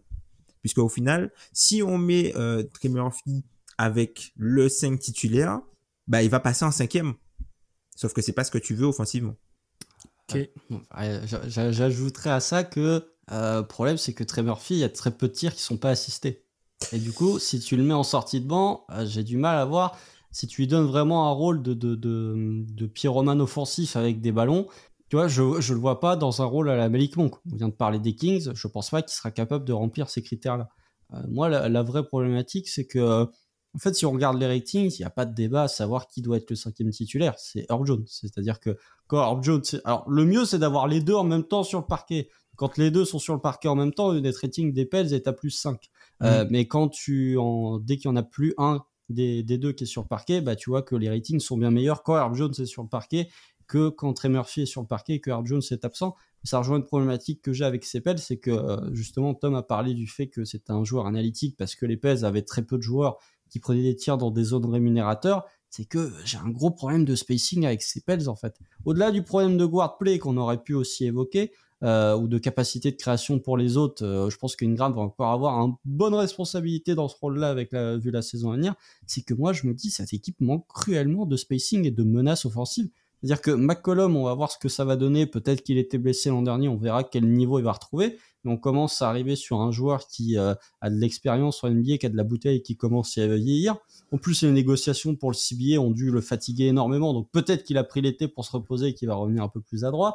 Zion ne prend pas de tir à trois points, Valenciunas non plus. Ingram est un joueur quasi exclusivement maintenant de mi-distance. Surtout que l'adresse d'Ingram à trois points, on sait, c'est une année sur deux. Donc là, cette année, c'est la mauvaise année de Brett Ingram en réussite à trois points. Et surtout très peu de catch and shoot. Tout à fait. Euh, en sortie de banc, ça va être Jordan Hawkins qu'ils ont drafté l'an dernier. Mais voilà, je me dis que finalement, les joueurs capables de sanctionner sur catch and shoot à 3 points, voire même à 3 points tout court, se limitent du côté des Pels. Et là, tu as peut-être envie de privilégier un peu plus Trey Murphy. Mais défensivement, il n'est pas capable de, pas capable de faire ce qu'est capable de faire Or Jones. Et je trouve que ouais, c'est une équipe qui a énormément de qualité athlétique en soi, euh, mais qui finalement a des trous assez importants, ou en tout cas qui a des manques assez importants sur des domaines défensivement, protection de l'intérieur, qui protège l'intérieur, personne. Euh, et si tu enlèves Jones du 5, qui défend sur le point of attack, finalement pas grand monde que, pas grand monde que, pas tant de monde que ça. Et euh, cette problématique du tir à trois points. J'allais faire une mauvaise, une mauvaise blague. Constante a dit que le mieux, c'est quand ils sont les deux sur le terrain. Bon, vu les problèmes de blessures, on en parlait des Pelicans. il y a peut-être certains moments où ils vont être les deux. Les deux. on va avoir Trey Murphy et Herb Jones. Dès la fin novembre, globalement, ils vont retrouver euh, le 5 de l'an dernier. Probablement, on devrait être là-dessus. Euh, est-ce que tu as quelque chose à rajouter, Madiane, ou est-ce qu'on enchaîne sur l'équipe d'au-dessus? Si je peux me permettre juste de rajouter quelque chose sur les Pelicans, attention au biais de confirmation euh, parce que enfin j'ai entendu plusieurs fois et dans notamment dans certains podcasts américains le fait que les Pelicans avant la blessure de Zion euh, qu'ils étaient dans le top, 3 euh, de la conférence du coup derrière euh, Memphis et Denver. Mais la seule la seule nuance que je veux ajouter à ça c'est que ils étaient dans le top 10 je crois qu'ils étaient top 5 en attaque et top 7 je crois en défense à cette période là mais il faut se dire que le top 7 c'est aussi parce que il y avait ils avaient du coup, ils, autorisaient la 26e fréquence à 3 points, sauf que les adversaires avaient la 28e réussite. Donc, Ah. Ça s'appelle le théorème Nix 2020-2021. donc peut-être que si, euh, je pense que euh, on, on fait beaucoup l'analogie parfois du fait que bah, si Zion avait euh, ne s'était pas blessé, que l'équipe serait restée toujours au même niveau, mais peut-être que non. Voilà, parce qu'il y a des éléments qui prouvent que si l'adresse, il y a des éléments qui prouvent que voilà, avec un petit peu plus d'adresse, l'équipe aurait finalement peut-être dégringolé. C'est comme si on avait dit les Bulls, euh, si Lonzo s'était pas blessé, il serait resté premier de conf tout le temps. Quoi. Exactement, voilà. ou qu'on on invite toujours à se méfier des bouts de saison. hein. Euh, on, pense il y a quelques années à la, fin de saison de Miami, d'une une saison en particulier de Miami, donc dont on avait beaucoup parlé. Les, bouts de saison sont vraiment révélateurs. Peut-être plus, que statistiquement sur les, performances des joueurs. faut peut-être plus s'attarder là-dessus que sur certaines statistiques qui peuvent être un peu biaisées. On va, je remarque que j'ai très mal fait ma trame parce que Madiane, je vais te lancer en premier très tard. Donc, je te donnerai la parole juste après Tom, justement, sur l'équipe qui suit. Ce sont les Phoenix Suns. Alors, on va faire quelque chose, c'est que je vais donner la question et ensuite je vais l'expliciter parce que clairement, je pense qu'une partie de nos auditeurs ne comprendra pas la question. Oui. Euh, question qui est parce qu'on n'a pas écrit, à chaque fois on s'est mis un peu des, des petits mystères. Je suis sûr que c'est Tom qui l'a écrite, celle-ci, j'ai raison. C'est C'est c'est une question de Tom, ça. C'est euh, C'est- c'est une question de Ça Tom. être une question forcément. que de Tom. 30e au. Je sais même pas comment je peux l'expliquer. Euh, je vais. On va y arriver. Alors, 30e au Located Efficient Field Goal Percentage l'an dernier en étant 8% en dessous de la moyenne sur la part des tirs pris au cercle. Seront-ils vraiment top 5 attaques? Ça, c'est la version euh, coréenne. Du coup, en version française, c'est-à-dire que ils étaient au niveau de la qualité des tirs pris, ils étaient 30e en NBA, si on va le traduire de manière très très large et c'est une équipe qui ne va pas du tout au cercle. Donc en gros, ils prennent des shoots qui ne sont pas rémunérateurs, ils ne vont pas au cercle. Comment peuvent-ils être une top 5 attaque? Tom, the floor is yours, comme on dit. Ben, c'est vrai que c'est- on a parlé des Pelicans avec le théorème mathématique. Ben, Phoenix, c'est un peu la même chose en fait, où euh, les joueurs qui monopolisent entre guillemets le, le, le taux d'usage sont des shotmakers excellents, mais du coup qui vont biaiser euh, cette notion de, de located field goal percentage tout simplement parce qu'en fait ils n'ont pas la réussite des joueurs moyens sur ces tirs difficiles, tout simplement. Et en fait, c'est une équipe qui peut, euh, on l'a vu par exemple euh, face à Denver, entre guillemets, le problème mathématique.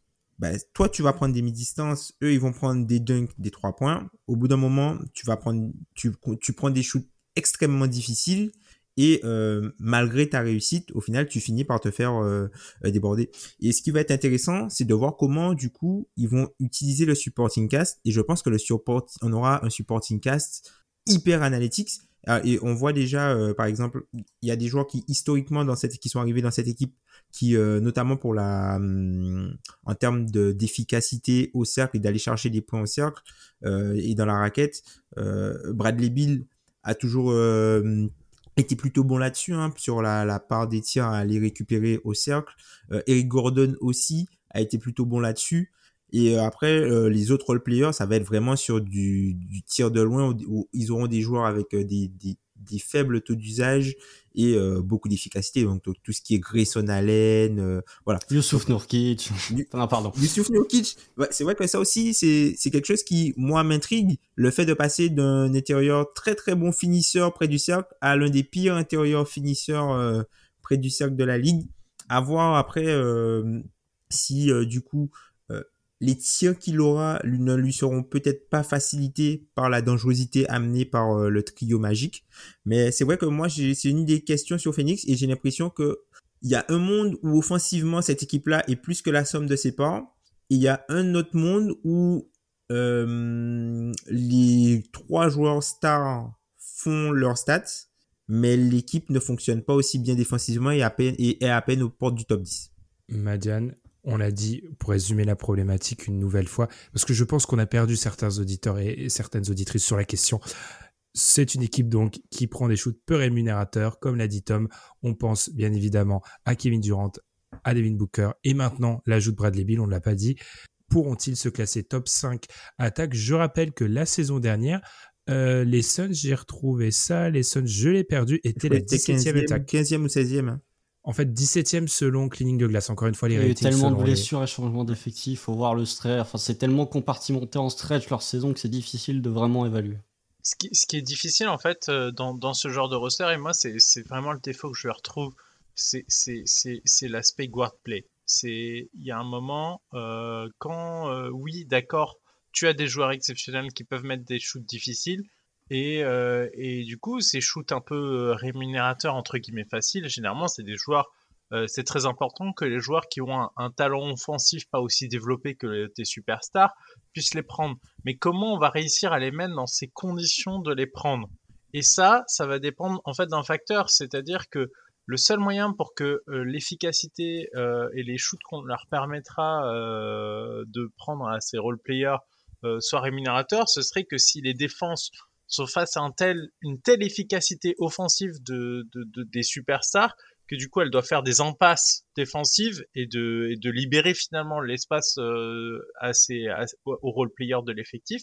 Et ça, ça, ça c'est, c'est une stratégie qui, enfin, j'ai du mal à voir ça s'appliquer de manière régulière. Donc je pense qu'en fait c'est une équipe qui peut très bien arriver un soir et avoir une extrême efficacité parce que tes joueurs mettent dedans, donc tu es obligé d'augmenter la pression défensive sur les superstars et du coup ça libère un peu d'espace pour les autres. Donc malgré un guard play plutôt pauvre, euh, tu réussis finalement à, les trouver et, à avoir une certaine efficacité. Et les soirs où euh, ces superstars mettront pas dedans, le jeu collectif sera pas spécialement développé et tu te retrouveras dans, des impasses où euh, bah, tes superstars ne mettent pas dedans et tu ne peux pas mettre euh, en jambes tes roleplayers dans des, dans des zones où ils sont confortables et des zones efficaces sur le terrain. Et, et chez Kemat, tu, tu passes une très mauvaise soirée offensive. Donc je pense que ça va être plutôt une attaque avec une variance folle. Et, et j'ai du mal à les voir à être, euh, à être excellents tous les soirs. Je pense qu'ils seront meilleurs que l'an dernier. Parce que l'an dernier, c'était un peu particulier et qu'effectivement, ils ont eu beaucoup de soucis. Mais, mais la variance de cette équipe, à mon avis, va être très importante et ce sera pas, ce sera pas une attaque fiable tous les soirs. Constant. Ah, Je suis peut-être un peu plus optimiste que vous sur la question parce que je trouve en fait que c'est difficile d'avoir Kevin Durant, David Booker et Brad Levy avoir des, des soirées off en fait. C'est qu'on est sur des. Déjà, Kevin Durant, euh, malgré les blessures, faut quand même se remémorer la saison qu'il a fait l'an dernier en termes d'efficacité. On était sur l'une des meilleures saisons en termes d'efficacité de Kevin Durant. Devin Booker, il y a des matchs où c'est un peu plus euh, variable au niveau de l'efficacité au tir. Et dans ce cas-là, tu peux avoir un Bradley Beal qui peut, qui peut prendre le relais. Je trouve qu'on on sous-estime un peu la capacité qu'a Bradley Beal d'aller au panier, même le- les dernières saisons à Washington où il était un peu plus en dedans au scoring et continuait d'être un joueur parmi les joueurs qui allaient le plus au panier en termes de fréquence de, de tir euh, pour les joueurs de son poste. Donc ça, c'est à, à pas oublier. Et même au niveau de leur banc, je trouve que si les Suns avaient conservé cette année le même banc que l'an dernier, j'aurais pu avoir ces craintes de variance offensive.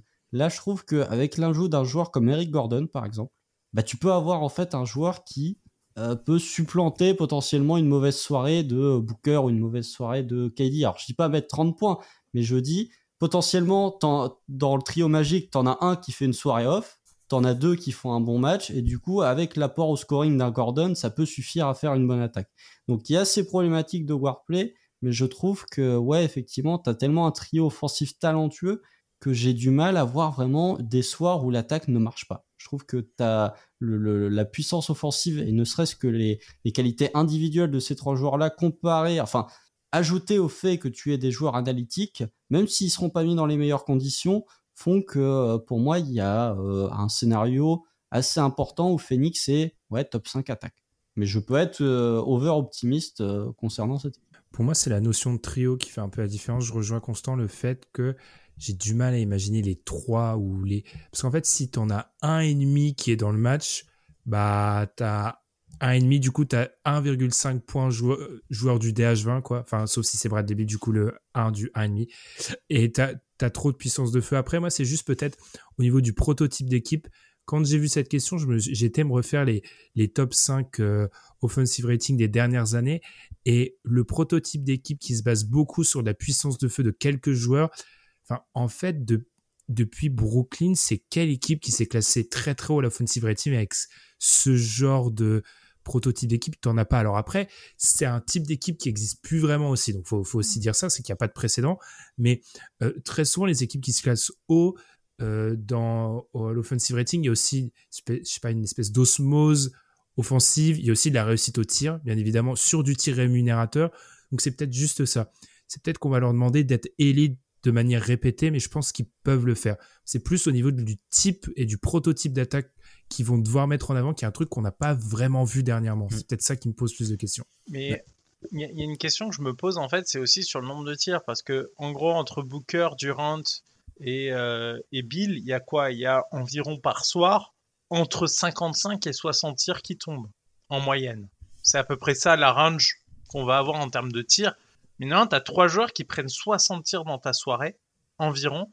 Et ça, ça pose aussi des questions sur euh, la mise en rythme en fait des, autres joueurs parce que euh, c'est toujours difficile en fait pour un role player quand euh, il touche pas beaucoup le ballon. Parce que évidemment en fait je vais pas leur donner le ballon. J'ai trois superstars évidemment que c'est pas c'est pas tu pas donner le ballon à Youssouf Nurkic?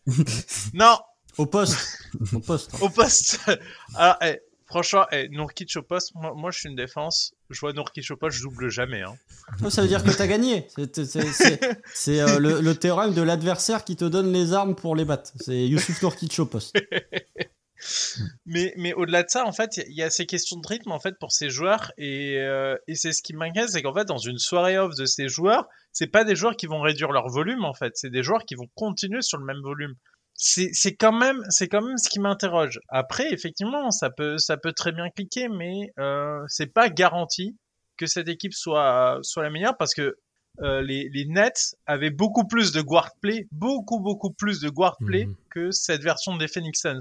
Donc pour moi, c'est des exemples qui sont pas spécialement comparables. Si on avait eu un guard euh, élite à la place de Bradley Bill, j'aurais pu envisager les choses autrement. Mais Bradley Bill, c'est pas exactement ça qui va apporter. Donc c'est ça qui m'interroge. Après, euh, après, on peut avoir euh, le fait que la puissance offensive fait que ça change tellement de choses pour les défenses que euh, que la, circulation de balles et le jeu de le jeu collectif de l'équipe s'en retrouve beaucoup facilité parce que quand tu as un Durant, un Booker et un Bill qui t'artillent, ben forcément défensivement tu dois faire des choix, des choix et des impasses qui facilitent forcément ton jeu offensif. Mmh là où je pense où ils vont gagner beaucoup euh, là, là-dessus, et je pense que c'est vraiment euh, là où ça fera le delta, c'est sur le, le, le, pourcentage de possession qui vont arriver à jouer en transition.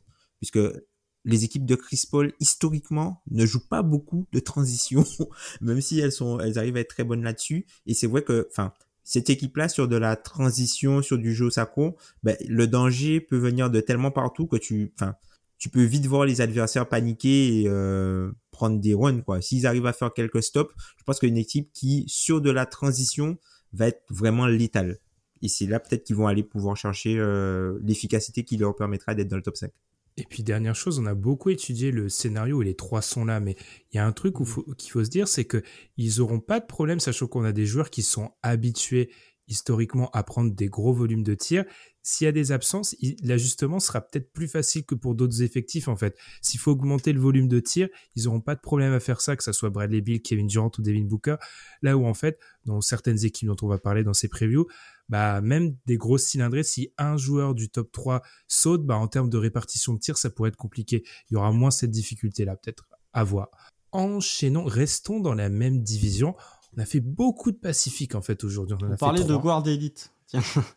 On, parlait de Guard Elite. Très bonne transition, Constant. On va attaquer Golden State. Leur banc est-il un banc d'une équipe de playoff, surtout si on prend en compte le passif de blessure de Stephen Curry et de Chris Paul Alors, Stephen Curry ne sera pas sur le banc. Vous comprenez qu'il y a une virgule dans cette question. Constant, je te lance là-dessus. C'est surtout Chris Paul, hein, euh, la, problématique. Euh, bah, je me suis posé cette question parce que c'est un théorème qu'utilise souvent euh, Tom, c'est le, remplaçant du remplaçant. Et en fait, c'est là où j'ai très peur pour les Warriors. C'est-à-dire que on peut critiquer Jordan Poole autant qu'on veut. Jordan Poole, il joue 82 matchs l'an dernier. Si Chris Paul joue 82 matchs, je peux faire tout ce que vous voulez euh, la saison prochaine. Euh, je peux, euh, voilà, c'est tout, ce que vous voulez, tout ce qui vous vient par la tête, je le fais. Si Chris Paul joue 82 matchs, mais je ne pense pas que ça arrivera. Alors si ça arrive, je, je dirais juste bravo, j'ai perdu avec honneur parce que là, pour le coup, c'est improbable. Donc à partir de ce moment-là où tu considères que Chris Paul se blesse, C'est qui le remplaçant du remplaçant? C'est Gary Payton et Corey Joseph? Là, ça commence à devenir un peu plus complexe. Et même sans, sans, sans être trop critique, mais Stephen Curry a quand même un passif de blessure qui est pas le même que celui de Chris Paul. Mais l'an dernier, il joue 55 matchs, par exemple. Bah, t'étais bien content d'avoir Jordan Poole en fait pour remplacer Stephen Curry sur les 27 matchs où Curry était absent. Là, tu vas avoir Chris Paul, mais du coup, ça va être Gary Payton 2 qui va sortir du banc. Gary Payton 2, tu peux pas l'utiliser de la même façon que tu utilises euh, que tu as utilisé Jordan Poole. Donc, je suis un peu plus sceptique. Au niveau de leur banc, je trouve que c'est soit très toussant avec euh, Dario Saric, soit encore un poil trop green avec euh, Jonathan Kuminga où il y a encore beaucoup d'incertitudes qui euh, euh, restent autour de Kuminga. Et il y a beaucoup d'incertitudes qui restent autour de Moses Moody notamment sur l'utilisation qu'ils vont faire. Donc potentiellement si Steve Kerr va au bout de sa logique qui est de faire débuter Chris Paul on ne sait pas trop il joue un peu au poker menteur mais au, poker menteur mais il a l'air de faire débuter Chris Paul. Bah ouais je me pose des interrogations surtout qu'on est sur un groupe vieillissant que Draymond n'est pas à l'abri de blessures non plus euh, il est déjà blessé. C'est vrai qu'il il est déjà blessé en plus. Il, a s'est déjà fait la cheville en plus de ça. Donc euh, Chris Paul a ses blessures, Stephen Curry a ses blessures. C'est des moteurs qui sont essentiels à cette équipe des Warriors.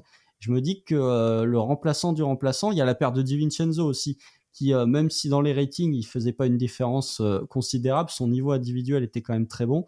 Donc je suis un peu sceptique en fait sur le remplaçant du remplaçant, sachant que ça va arriver à un moment dans la saison pour les Warriors. Je, je trouve, avant de lancer peut-être Tom ou Madiane, je ne sais pas lequel des deux veut réagir.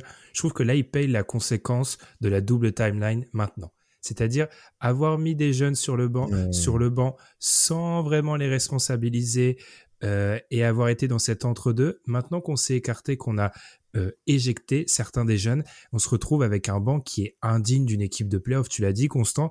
Il y a alors, je me méfierais toujours, alors pas 82 Chris Paul, mais depuis qu'ils ont réussi à ressusciter pendant une saison autoporteur, je me méfie. Non, mais on a ressuscité au KT à Chris Paul. C'est depuis, euh, il joue un peu plus. Et il y a le, et il y a le, Golden Boy de Santa Clara euh, aussi. exactement. C'est trop green pour l'instant, donc euh, même si on l'adore. On, on, se méfie. C'est les Warriors. Ouais, Effectivement, moi, je, moi, c'était ma simple observation par rapport à par rapport à ça. Pour moi, ils payent la conséquence de leur politique des deux dernières années. Mais en soi, en soi, ils sont juste à, à hmm, draft plus au talent qu'au fit, à, se retrouver dans une bien, bien meilleure position. Hein. Hmm.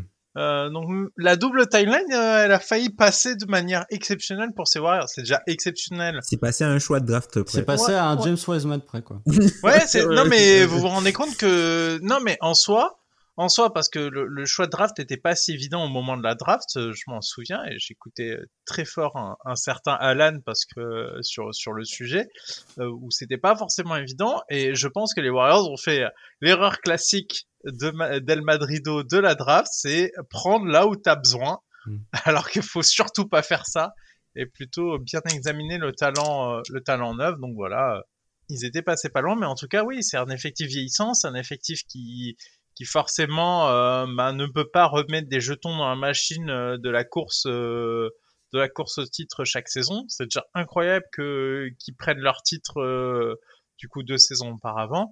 Là, là, tu payes, tu payes forcément un pot cassé. T'as pas de quoi, t'as pas de quoi renforcer. Les salaires sont énormes. Clay Thompson, il, couche, il touche 43 millions de dollars la saison. bah désolé, c'est c'est pas la valeur terrain. Donc voilà, moi je relativise l'attente. Euh, s'ils font une très bonne saison, euh, ben, j'en serai très heureux parce que je pense que euh, s'ils font une bonne saison, c'est que ce sera très intéressant à regarder voir un Chris Paul avec un Stephen Curry. Mine de rien, ça m'intrigue.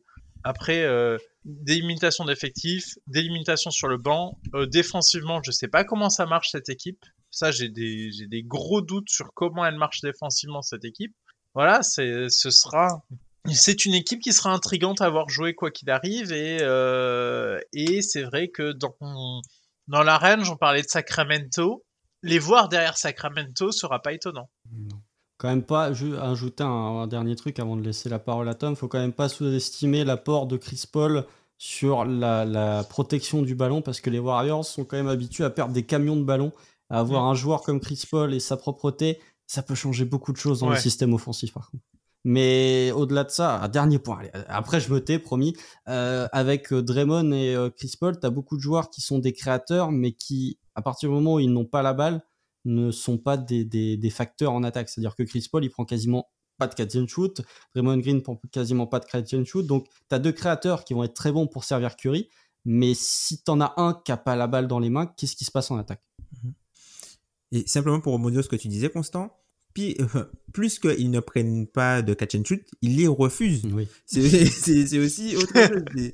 Ils les refusent, c'est-à-dire qu'il y a la possibilité de le prendre et souvent, ils les refusent pour faire autre chose. Donc, euh, là, je suis euh, assez d'accord avec toi, notamment sur euh, le côté euh, euh, dynamique avec Chris Paul. C'est que je trouve que, contrairement un peu à ce que tu as dit, Madiane, un peu avant, je trouve que c'est une équipe qui va être forte défensivement, simplement sur le jeu de possession parce qu'il y aura plus ces transitions où tu perds la balle en voulant, voulant faire des trucs créatifs et tu te prends un dunk euh, automatiquement derrière. Je trouve que la défense va être un petit peu solide. Moi, là où je suis plus inquiet, c'est sur l'attaque, puisque je trouve que le personnel est plutôt défensif, hein, parce que même quand tu vas sur le banc, tu vas avoir du... Quand tu vas prendre les, les joueurs qui sont susceptibles de jouer, tu vas avoir du Kuminga, tu vas avoir du Payton, puisque c'est c'est Ouais, lui qui était Payton, souvent utilisé euh, euh, lors, enfin l'année du titre.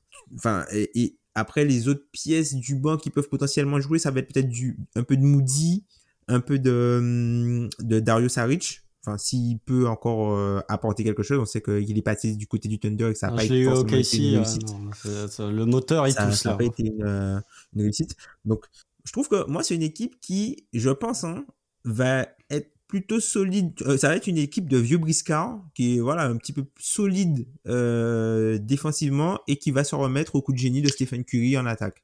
Je pense que c'est plus à ça que ça va ressembler. Et sur la saison, j'ai un peu peur en fait que que ce ben, les, les passages sans Curry quoi. Puisque l'an dernier avec Poole, euh, il y avait un joueur qui était capable de reprendre sur certaines positions le rôle de Curry ou le rôle de Clé. Et là, ils l'ont remplacé par un joueur qui n'est pas du tout mobile. C'est-à-dire que quand vous regardez le jeu de Jordan Poole, c'est un joueur très flexible, très euh, très mobile. Chris Paul, c'est l'opposé. Mm. C'est l'opposé. C'est un joueur très méticuleux. Il y a peu de folie dans son jeu. Donc, je trouve que c'est une équipe qui va encore plus de, être obligée de se remettre sur le talent offensif de Stephen Curry pour euh, s'en sortir en saison régulière. Et moi, j'ai peur que qu'il arrive euh, sur les rotules euh, en, arrivant en playoff. Quoi. Mais, euh, mais tu penses qu'il. Parce que du coup, là, euh, bon, on- il y a Draymond Green, du coup, qui. Au début, on sait parce que Draymond Green ne jouera pas forcément au début, mais, mais du coup, euh, est-ce que est-ce qu'il commence avec euh, Kevin Looney ou pas qui- Enfin, il y a un truc que je comprends pas en fait dans le dans leur façon de jouer, c'est que si tu si tu ne, ne mets pas Chris Paul en sortie de banc, ce qui ce qui, ce qui est possible, Non, bah, en va sortir du banc. Moi, je Parce si faut rappeler, le- le- le- l'an dernier, le line-up des Warriors, c'est le meilleur line-up au net rating des line-up qui ont joué, euh, je crois, à peu près euh, 700 possessions. C'est le meilleur line-up au net rating. Il y a eu le, l'absence de, du coup, de, de, de Wiggins pour euh, des, des raisons familiales qui a fait que ce line-up-là a arrêté de, de jouer un moment. Mais encore une fois, ça, c'était vrai l'an dernier. Mais si ça se trouve, si ça avait continué, c'est pas sûr que si euh, le line-up avait continué à jouer, c'est pas sûr qu'il aurait continué à dominer. Mais du coup, on est d'accord, c'est c'est Curry Thompson, euh, Wiggins, Green, Looney. De oui, base. Paul est sur le banc. Paul est sur le banc. Pour moi, pour moi, c'est, c'est, de toute façon, le, tu ne veux pas, tu, pour moi, hein, en tout cas, tu veux qu'il y ait le moins de minutes avec Curry et Paul. Puisque Paul, il est là pour les minutes sans Curry. Parce qu'on sait que les minutes sans Curry, c'est toujours dramatique. C'est d'avoir Oui. un, un, un organisateur, un plancher offensif quand Curry n'est pas là. Avec, euh, tu vois, euh, un jeu un petit peu plus conventionnel, tu vois, pour les Kuminga, pour les gars comme ça, quoi. Moins cérébraux. Eh bien, oula. Eh bien, je me permets, je me permets d'enchaîner. On remonte, on remonte, on attaque les Cavaliers. C'est moi qui ai de après les, les Hornets. C'est un peu plus joyeux là. On va parler, on va parler des Mm. Cavaliers. La question deuxième net rating l'an dernier sont-ils un réel outsider pour la pre- pour la première place à l'est? Alors, la manière de tourner la phrase réel outsider, c'est un petit peu un paradoxe d'être un réel outsider. Donc, euh, alors moi j'ai tendance, plus je pense à cette saison des Cavs, je parle de la saison 2022-2023, plus je pense qu'on a eu tendance peut-être à sous-estimer le fait que tout s'est bien passé pour eux et à se cacher un peu derrière les, notamment certaines stats avancées qui sont très favorables envers les Cavs. Par exemple, il y a une stat qui, euh, qui est celle des expected wins, c'est-à-dire les, les victoires qui sont attendues si on se base notamment sur les ratings où les Cavs ont été très défavorisés selon ces stats-là. Ils auraient gagné, ils auraient dû gagner 4 matchs de plus. Cependant, moi, quand je regarde l'effectif des Cavs, Evan Mobley a joué 79 matchs, Darius Garland en a joué 69, Donovan Mitchell et Jared Allen en ont tous les deux joué 68. Donc globalement, leur top 4 a beaucoup, beaucoup joué, même s'ils ont raté une dizaine de matchs. Bon, rater une dizaine de matchs en 2022-2023, c'est rater aucun match pratiquement, donc c'est plutôt positif. Il y a des grosses questions, je trouve, sur leur front court cette année, justement, si un des deux se blesse. Euh, il y a eu des ajouts. Bon, j'ai toujours un amour bizarre pour Damien Jones, mais je suis pas sûr que ça soit une partie de la solution. Euh, L'ajout de George Young, je me pose des questions. Pour moi, en fait, la, plupart des questions vis-à-vis des Cavs, c'est sur leur playoff qu'on les pose, c'est-à-dire qu'ils ont réussi à s'en sortir la saison dernière euh, avec la question de l'aile, globalement, qui a été la problématique de l'intersaison, mais sur des considérations de très très haut classement de saison régulière, pour moi, il faut plutôt revenir sur le fait qu'ils ont eu des notamment de Van Mitchell qui fait une énorme saison régulière. Donc, il y a beaucoup d'éléments qui ont été en leur faveur et je me demande à quel point ils peuvent répéter ça. Dernière chose, euh, alors ça dépend des années, mais la première tête de série à l'Est, allez, on va dire quoi? Il faut peut-être, à vue il faut aller chercher 55, allez, 55, voire plus de 55 si c'est une s'il y a une équipe qui fait une grosse grosse saison régulière et on peut l'imaginer avec que ça soit les Celtics ou les Bucks qui semblent être bien armés pour en faire deux bonnes bah c'est énorme en fait en termes de victoire de saison régulière ces totaux là donc moi j'ai tendance à dire qu'ils sont clairement parmi les équipes qui vont se battre pour l'avantage du terrain mais j'ai du mal à imaginer une première place en fait. Alors je vais vous lancer là-dessus les gars parce que quand j'ai vu cette question je me la suis auto attribuée j'ai fait non. Mais j'ai eu du mal à trouver les arguments. Donc du coup, est-ce que pour vous, ce sont des outsiders?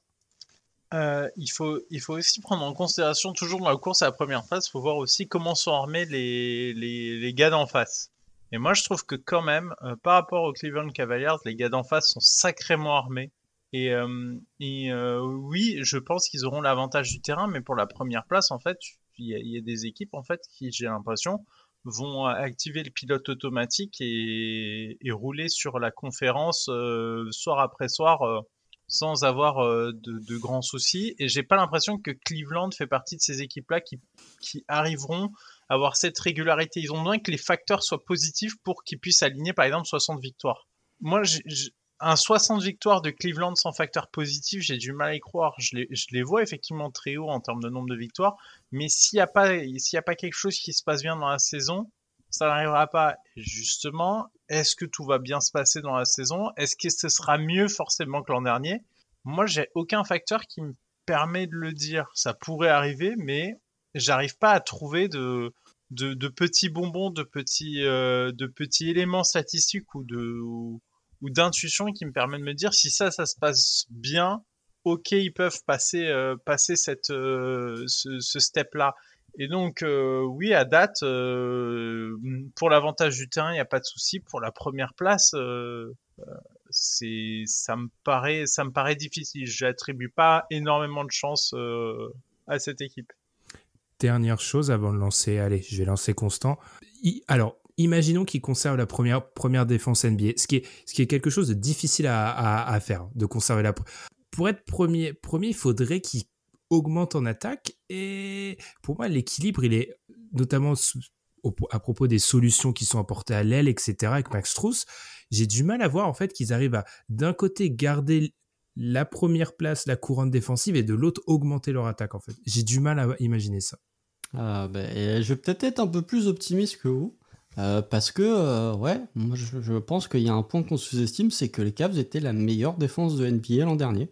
Et qu'une meilleure, d'avoir la meilleure défense de NBA, ça te donne un matelas de victoire.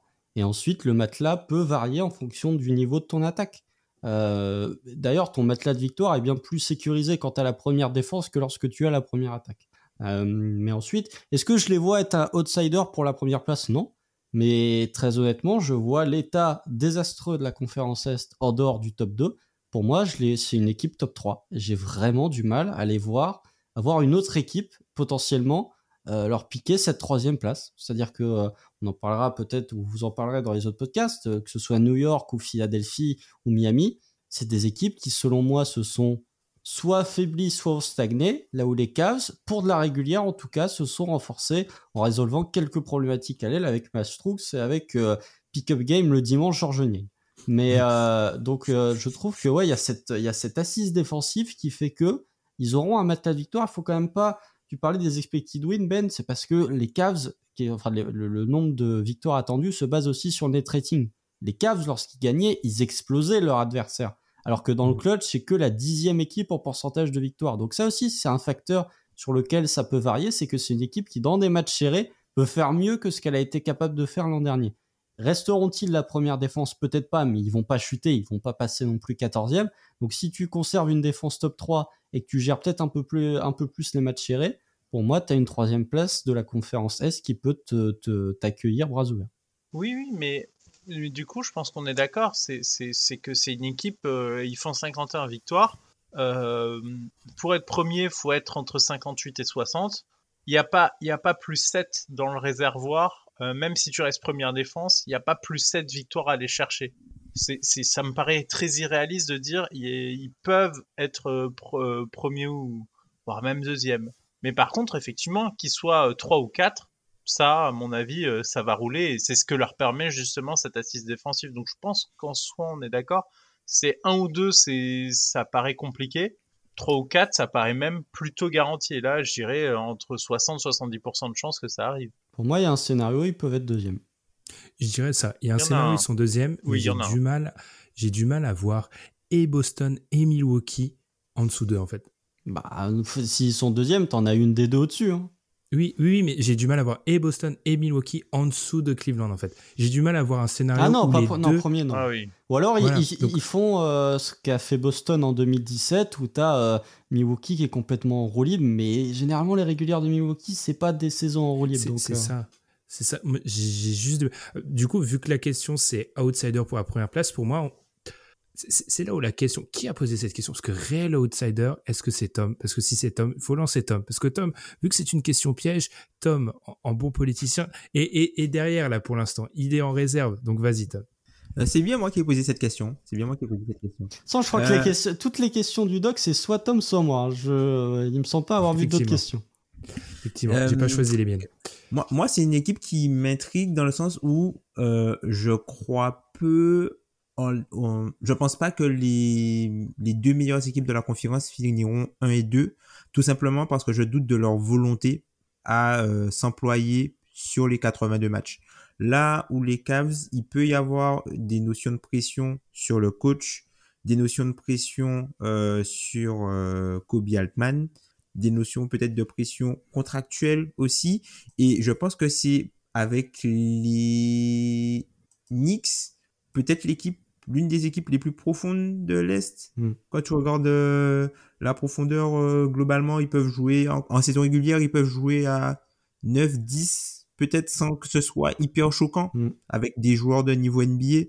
Donc je me dis que peut-être il y a un scénario où si eux jouent le truc à fond, s'ils veulent par exemple des trophées individuels pour leurs joueurs euh, et des choses comme des choses comme ça, si eux potentiellement jouent le coup à fond et les autres ne sont pas à fond, ils peuvent les doubler parce qu'il y a la recette où vous avez parlé du fait qu'ils étaient euh, première défense euh, l'an dernier et ça c'est avec la malchance euh, du tir à trois points quand Evan Mobley est sur le terrain.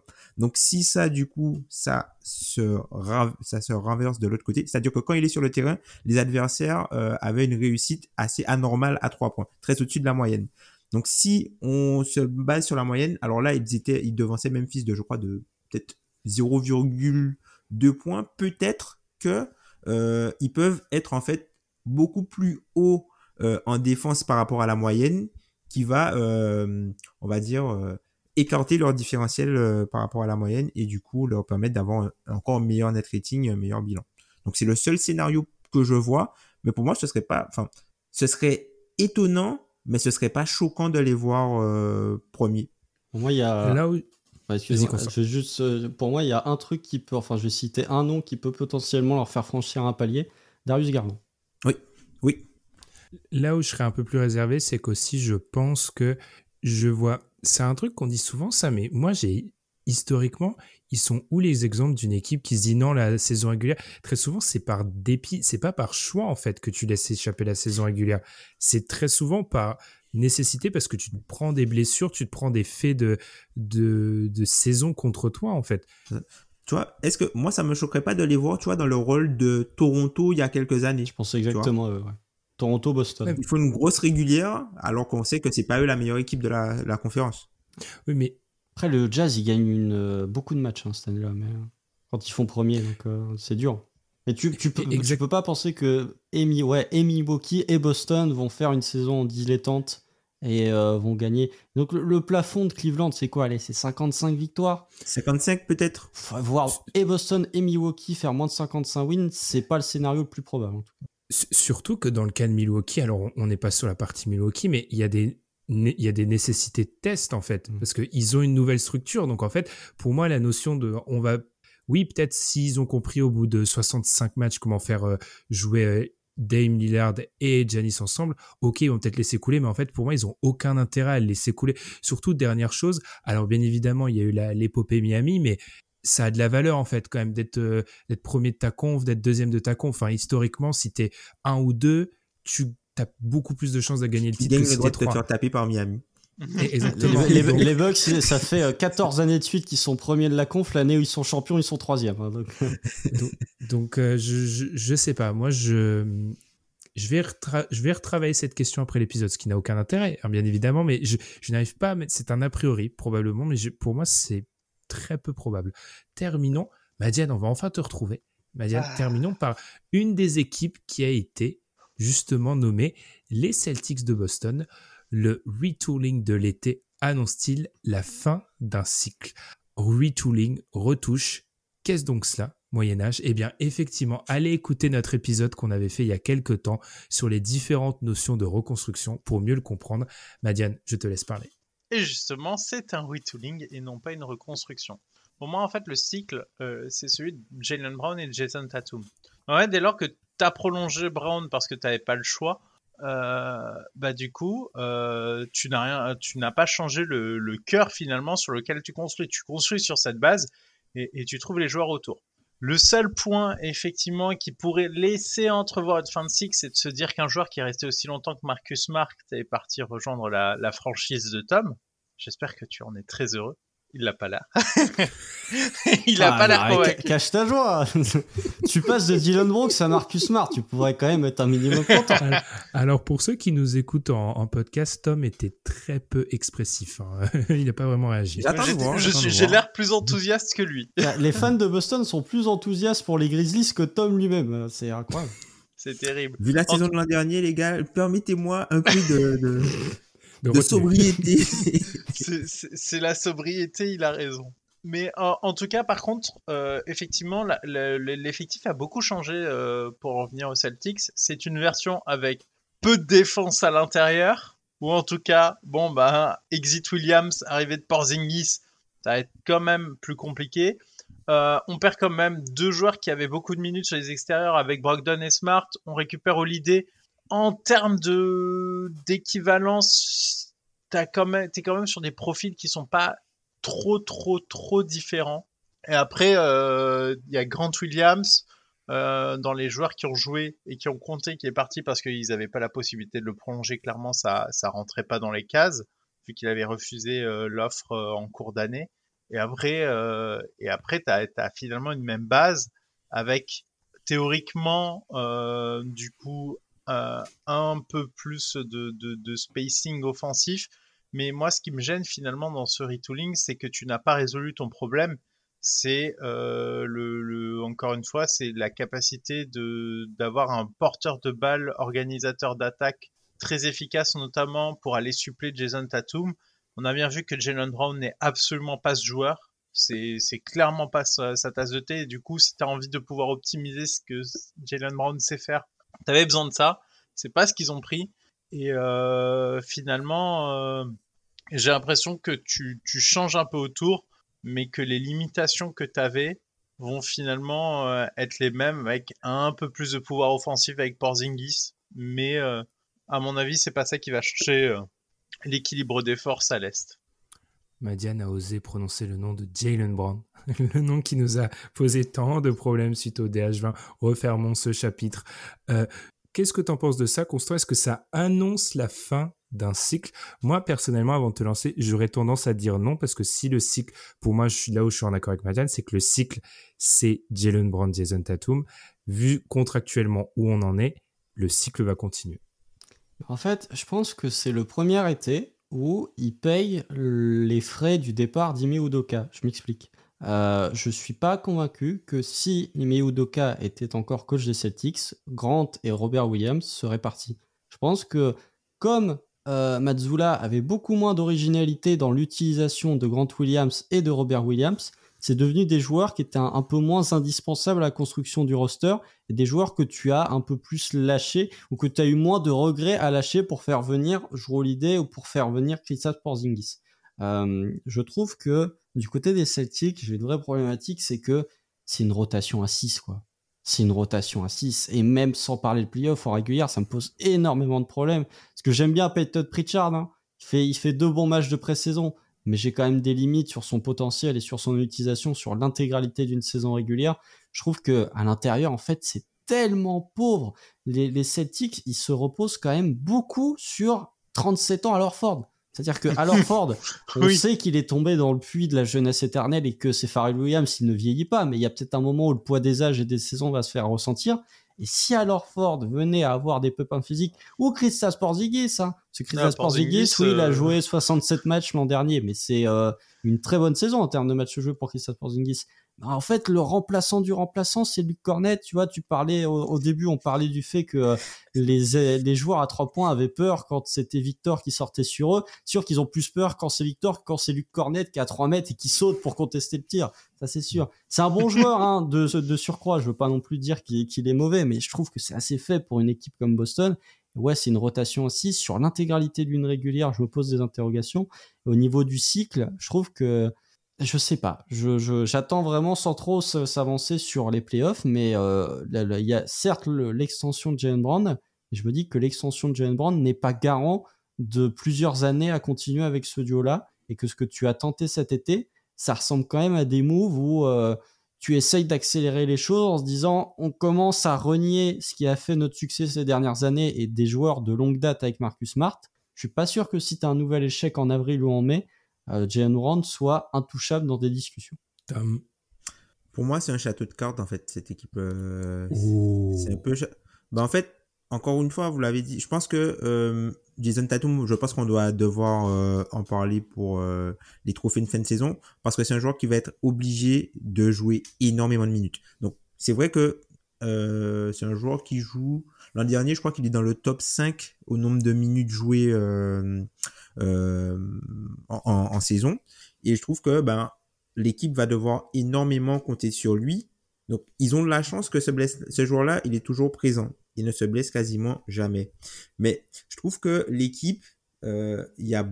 Alors, si pour répondre à la question, est-ce que c'est une fin de cycle? Non. Puisque, comme vous l'avez dit, je pense que c'était quelque chose qui était nécessaire de faire bouger les choses et de prendre des risques, puisque au final, c'est une équipe qui euh, allez, ils ont joué leur première finale de conf en 2017 17, ouais. 17. Avec Normalement, ta fenêtre, elle reste pas ouverte jusque-là. Enfin, c'est pas logique qu'ils soient encore. Normalement, c'est pas logique qu'ils aient encore des assets pour pouvoir faire ce type de move, alors que la première fois qu'ils sont allés euh, euh, dans le dernier carré, c'était il y a 6 ans hmm. à peu près. C'est pas logique. Et il leur reste encore des assets pour faire d'autres moves ensuite. Donc, je trouve que c'est une équipe qui s'est dit, plutôt qu'à chaque fois être quatrième plus de chance, troisième plus de chance, ben là on va jouer crânement notre chance, quitte à ce qu'on euh, on, referme la fenêtre du coup, euh, enfin que la fenêtre reste ouverte moins longtemps après, mais du coup au moment où on peut passer, euh, on peut, pour faire une analogie bête, pour ceux qui ont vu Dragon Ball Z, quand ils sont bloqués dans la salle du temps et t'as Boo qui crie pour ouvrir l'espèce de petite fenêtre pour sortir, ben c'est ça. Ils ont ouvert ça au moment T où ils se disent qu'ils peuvent passer. Donc, ils ont pris le risque de dépenser beaucoup d'énergie pour un an, deux ans, voir si ça marche, puisque il y aura des, éléments contractuels hein, à, la, fin de la saison, notamment euh, à propos de, de Jrue Holiday. Donc, il tente le tout pour le tout. Théoriquement, ça fait sens, mais ce n'est pas sans risque, tout simplement parce que tu mises beaucoup trop sur des joueurs qui ont tendance à ne pas être présents. Il se retrouve en fait dans une, dans une situation qui est celle de tous les containers, puisque tu as parlé du fait que c'était euh, incroyable d'avoir cette longévité. Leur longévité, le fait qu'ils avaient autant d'assets, résidait dans le fait que leurs meilleurs joueurs étaient des joueurs draftés. Là, ils se retrouvent dans une situation où ils ont dû échanger pour des joueurs de qualité, qui est un peu plus des situations normales, on va dire, pour un contender. Et ils payent le fait que, on le dit souvent, le titre est très souvent une affaire de joueurs dans leur troisième contrat, sauf qu'en fait, le troisième contrat commence pour leurs joueurs alors qu'ils sont, la fenêtre est en théorie ouverte depuis longtemps, en fait, ce qui arrive pas. ils payent ça, en fait. C'est que, en théorie, elle devrait s'ouvrir maintenant, mmh. dans un monde normal. Sauf qu'en fait, elle est ouverte depuis. Euh, ils étaient là trop tôt, entre guillemets ils étaient là trop tôt et ils payent maintenant alors que leurs joueurs arrivent à leur euh, prime, si on utilise souvent cette expression. Moi, j'ai pas trop de choses à rajouter vis-à-vis de cette équipe de Boston. Après, je pense que je salue la prise de risque parce que parfois la politique de Boston, personnellement, avait un peu tendance à, je vais pas dire à m'ennuyer, c'est-à-dire qu'on n'est pas dans le all-in, peut-être dans une vision un peu anachronique, parfois à rajouter une autre star, mais en tout cas, on est dans une vision des, et je pense de Brad Stevens, parce qu'il y a un truc qui m'a fait tiquer constant quand tu as dit si Eme Udoka était pas là. En tant que coach, je me demande à quel point Brad Stevens, il comprend ce dont a besoin son coach sur le terrain plus que d'autres dirigeants. Dans le sens où il a peut-être fait ses moves parce que il sait il sait ce que sait faire et ne sait pas faire Mazzula avec un effectif et il s'est dit qu'en fait certains profils auraient, auraient peut-être plus seraient peut-être plus adaptés à la philosophie offensive ou défensive de Mazzula simple théorie. Mhm. Mais vas-y Tom. Non, c'est-à-dire que c'est vrai que certains front office, pour euh, entre guillemets simplifier les choix du coach, leur enlèvent des choix. Voilà. Mais ça, simplement. Mais, du pour éviter de te donner le choix et que tu, euh, ben, voilà, tu vas, on va t'en donner moins. Tu vas te concentrer pour faire ce que tu sais faire et ce que tu veux faire avec peu. Mais du coup, tu vas euh, masteriser la façon dont tu vas utiliser l'effectif que tu as. Mais, mais Mazzula l'an dernier avait mis très longtemps à comprendre l'utilité d'un Robert Williams qui avait été compris très vite par le coach l'année d'avant. Justement, Donc en fait, c'est comme si on avait recommencé de zéro l'an dernier alors qu'on avait la continuité d'une séquence qui les envoie quand même en finale NBA. C'était très bizarre euh, l'arrivée de Mazzula et son utilisation, notamment de Robert Williams. C'est que le, c'est ça le truc, c'est que le, le, le GM fait, essaye de simplifier le coach, et si le coach avait utilisé ces deux joueurs-là plus, peut-être qu'il n'aurait pas fait les moves pour lui simplifier la vie.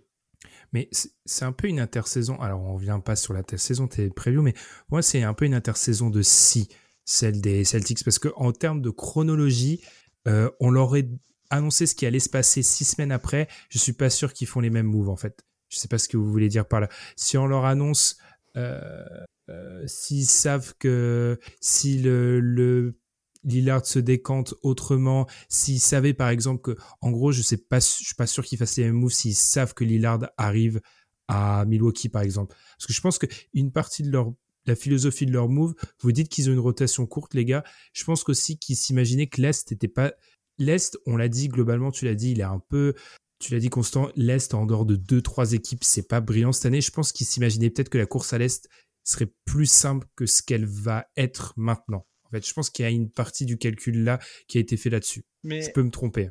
Est-ce que finalement, au départ de l'été, je pense qu'effectivement, ils ne s'imaginent pas que ça, ça tourne comme ça. Et je pense qu'ils partent sur le scénario le plus probable à ce moment-là, qui est euh, Lillard va atterrir à Miami. Mais je trouve qu'ils retombent bien sur leurs pattes finalement, parce qu'en fin de compte, euh, bah, la place se libère pour récupérer Holiday et ils font le move pour, euh, pour le récupérer et, peut-être du coup avoir un, meneur titulaire euh, beaucoup plus solide que, que ce qu'ils avaient jusqu'à maintenant. Donc je trouve qu'ils remontent, qu'ils retombent plutôt bien sur leurs pattes, mais, euh, mais comme dit, euh, le souci de cette intersaison, c'est que oui, ça simplifie les choix du coach.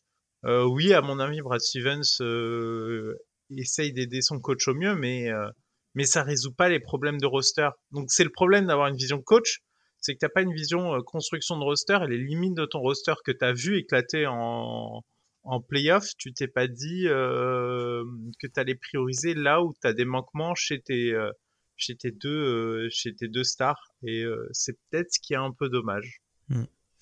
Et bah, peut-être que, tu vois, ces changements-là vont peut-être forcer Jason Tatum à peut-être évoluer aussi dans un registre différent, puisque je l'idée n'est pas un playmaker qui est dans le premier tiers, on va dire. Ni dans le deuxième. voilà, c'est pas euh, euh, un gars Et moi, c'est un, peu quelque chose qui me gêne, c'est-à-dire que plutôt que faire en sorte que Jason Tatum soit la meilleure version de lui-même, on veut essayer de le faire devenir un joueur qu'il n'est pas. Ouais. Pour faire que l'équipe réussisse. Enfin, c'est après, après, il peut évoluer et ça peut très bien marcher. Sauf que je trouve que c'est un peu dénaturer, dénaturer le joueur. Tout, à fait. Et, je, peux entendre, je peux entendre que ce que je dis est complètement faux, il n'a pas de sens. Hein. Et, c'est les mêmes problèmes que tu as euh, avec Jalen Brown. Euh, les limitations de Jalen Brown, qui a été la cible d'énormément de critiques, c'est tu, tu, tu lui demandes de faire ce qu'il ne sait pas faire. Mais il sait pas faire ce que tu veux qu'il fasse. Donc, à un moment, euh, on le sait depuis sa saison sophomore que son dribble et son playmaking, ça va être très, très, très, très compliqué à partir d'un moment, euh, bah, il faut pas que ce soit lui qui le fasse. Et du coup, quand Tatum euh, ne peut plus le faire, on lui demande de le faire, mais il sait pas le faire. Donc c'est ça qui me qui m'étonne un peu, c'est que c'est un problème que tout le monde voit, mais mais qui reste entier. Peut-être que tout le monde voit, sauf Jane. Alors ça, ce qu'on dit, on lui demande, mais il y a une part aussi du joueur qui veut. Hein, donc. Euh peut-être dernière chose, juste peut-être la différence avec Brad Stevens, je me faisais cette réflexion pendant l'été, c'est que euh, on, faisait, on se moquait souvent avec Danny Henge des, des trades qui ont failli arriver. Et en fait, Brad Stevens, quand en tout cas, les trades arrivent et surtout la chose plus importante, les joueurs qui sont dans les rumeurs de trade, des joueurs qui du coup peuvent avoir un peu ensuite des relations un peu plus difficiles avec les, le, front office, etc. Bah, tous les joueurs qui ont été plus ou moins dans des rumeurs de trade, Robert Williams c'est plus là, euh, Malcolm bon, c'est un spécialiste. Malcolm Brogdon n'est plus là. Après, ils ont euh, prolongé Pritchard. Ils ont prolongé Pritchard, mais tu vois, c'est plus un joueur de bout de banc. Enfin, les joueurs qui comptent vraiment sont ont été éjectés. Donc, je pense que c'est peut-être une évolution dans la manière de d'évaluer. Globalement, il prolonge. Hein. C'est un coach d'extension. Hein. Euh, mais c'était pas prévu. Il, a signé beaucoup d'extensions. Il a signé beaucoup d'extensions hein, depuis qu'il est arrivé. Stevens. Il a signé Rob Williams. Il avait signé euh, auparavant Orford. Il avait signé aussi l'extension de Marcus Smart. Il avait signé aussi une extension pour Malcolm Brogdon. Donc oui, il, il, il, met de la stabilité pour ensuite créer de l'instabilité. Hmm. Et sur des mecs qu'il a... C'est une stratégie dont j'entends parfois parler au football américain. Il, il prolonge des mecs qu'il a attirés lui-même, en fait. C'est-à-dire hmm. qu'il saute la case agency, en fait. C'est-à-dire qu'en fait, il prolonge les mecs pour pas les amener sur le marché. C'est une stratégie. Mais, mais à la base, sa stratégie, c'était de garder euh, Grant Williams. Hein. Il, lui faut une offer sheet qui est pas en plus euh, plus basse que celle qu'il a obtenue euh, derrière cet été. Donc en fait, il... théoriquement, si le joueur avait accepté, à mon avis, il serait dans l'effectif. Après, Grant Williams, Grant Williams, c'est un sign and trade. C'est vrai que c'est un sign and trade au niveau de la MLE, mais la situation financière de Boston fait que, tu vois, si tu, si Grant Williams mine de rien, tu rajoutes ces 11 millions-là euh, dans, dans la masse salariale. Aïe, aïe, aïe. Le proprio, euh, il, tire un peu la tronche, quoi. Ah, clairement, c'est pas le moment de faire ça. Hein. Mm, mm. Ok, et eh ben on a beaucoup, beaucoup, beaucoup parlé sur Boston, effectivement. On va conclure ce premier chapitre des euh, previews. On ne devait pas faire deux heures, on va pas faire deux heures, mais on est quand même pas loin. Donc on va tranquillement fermer ce premier chapitre. On se retrouve très vite pour la suite des équipes. Merci Madiane, merci Constant, merci Tom. C'est pas l'ordre alphabétique, c'est l'ordre sur lequel oui, ils apparaissent sur le logiciel d'enregistrement, tout simplement. Euh, on vous rappelle avant de terminer de nous suivre sur votre plateforme de podcast préférée, sur YouTube également et sur les plateformes de podcast. Nous noter que ce soit à travers des étoiles, etc. Dire que vous avez aimé l'épisode, ça nous aide toujours. Nous, on va se reposer parce qu'on a entamé l'enregistrement une journée, on le finit dans une autre. Donc vous pouvez deviner qu'on a enregistré un peu tard quand même. Donc on va prendre un peu de repos et puis on se retrouve très vite pour une nouvelle preview. Salut Salut Salut Tchuss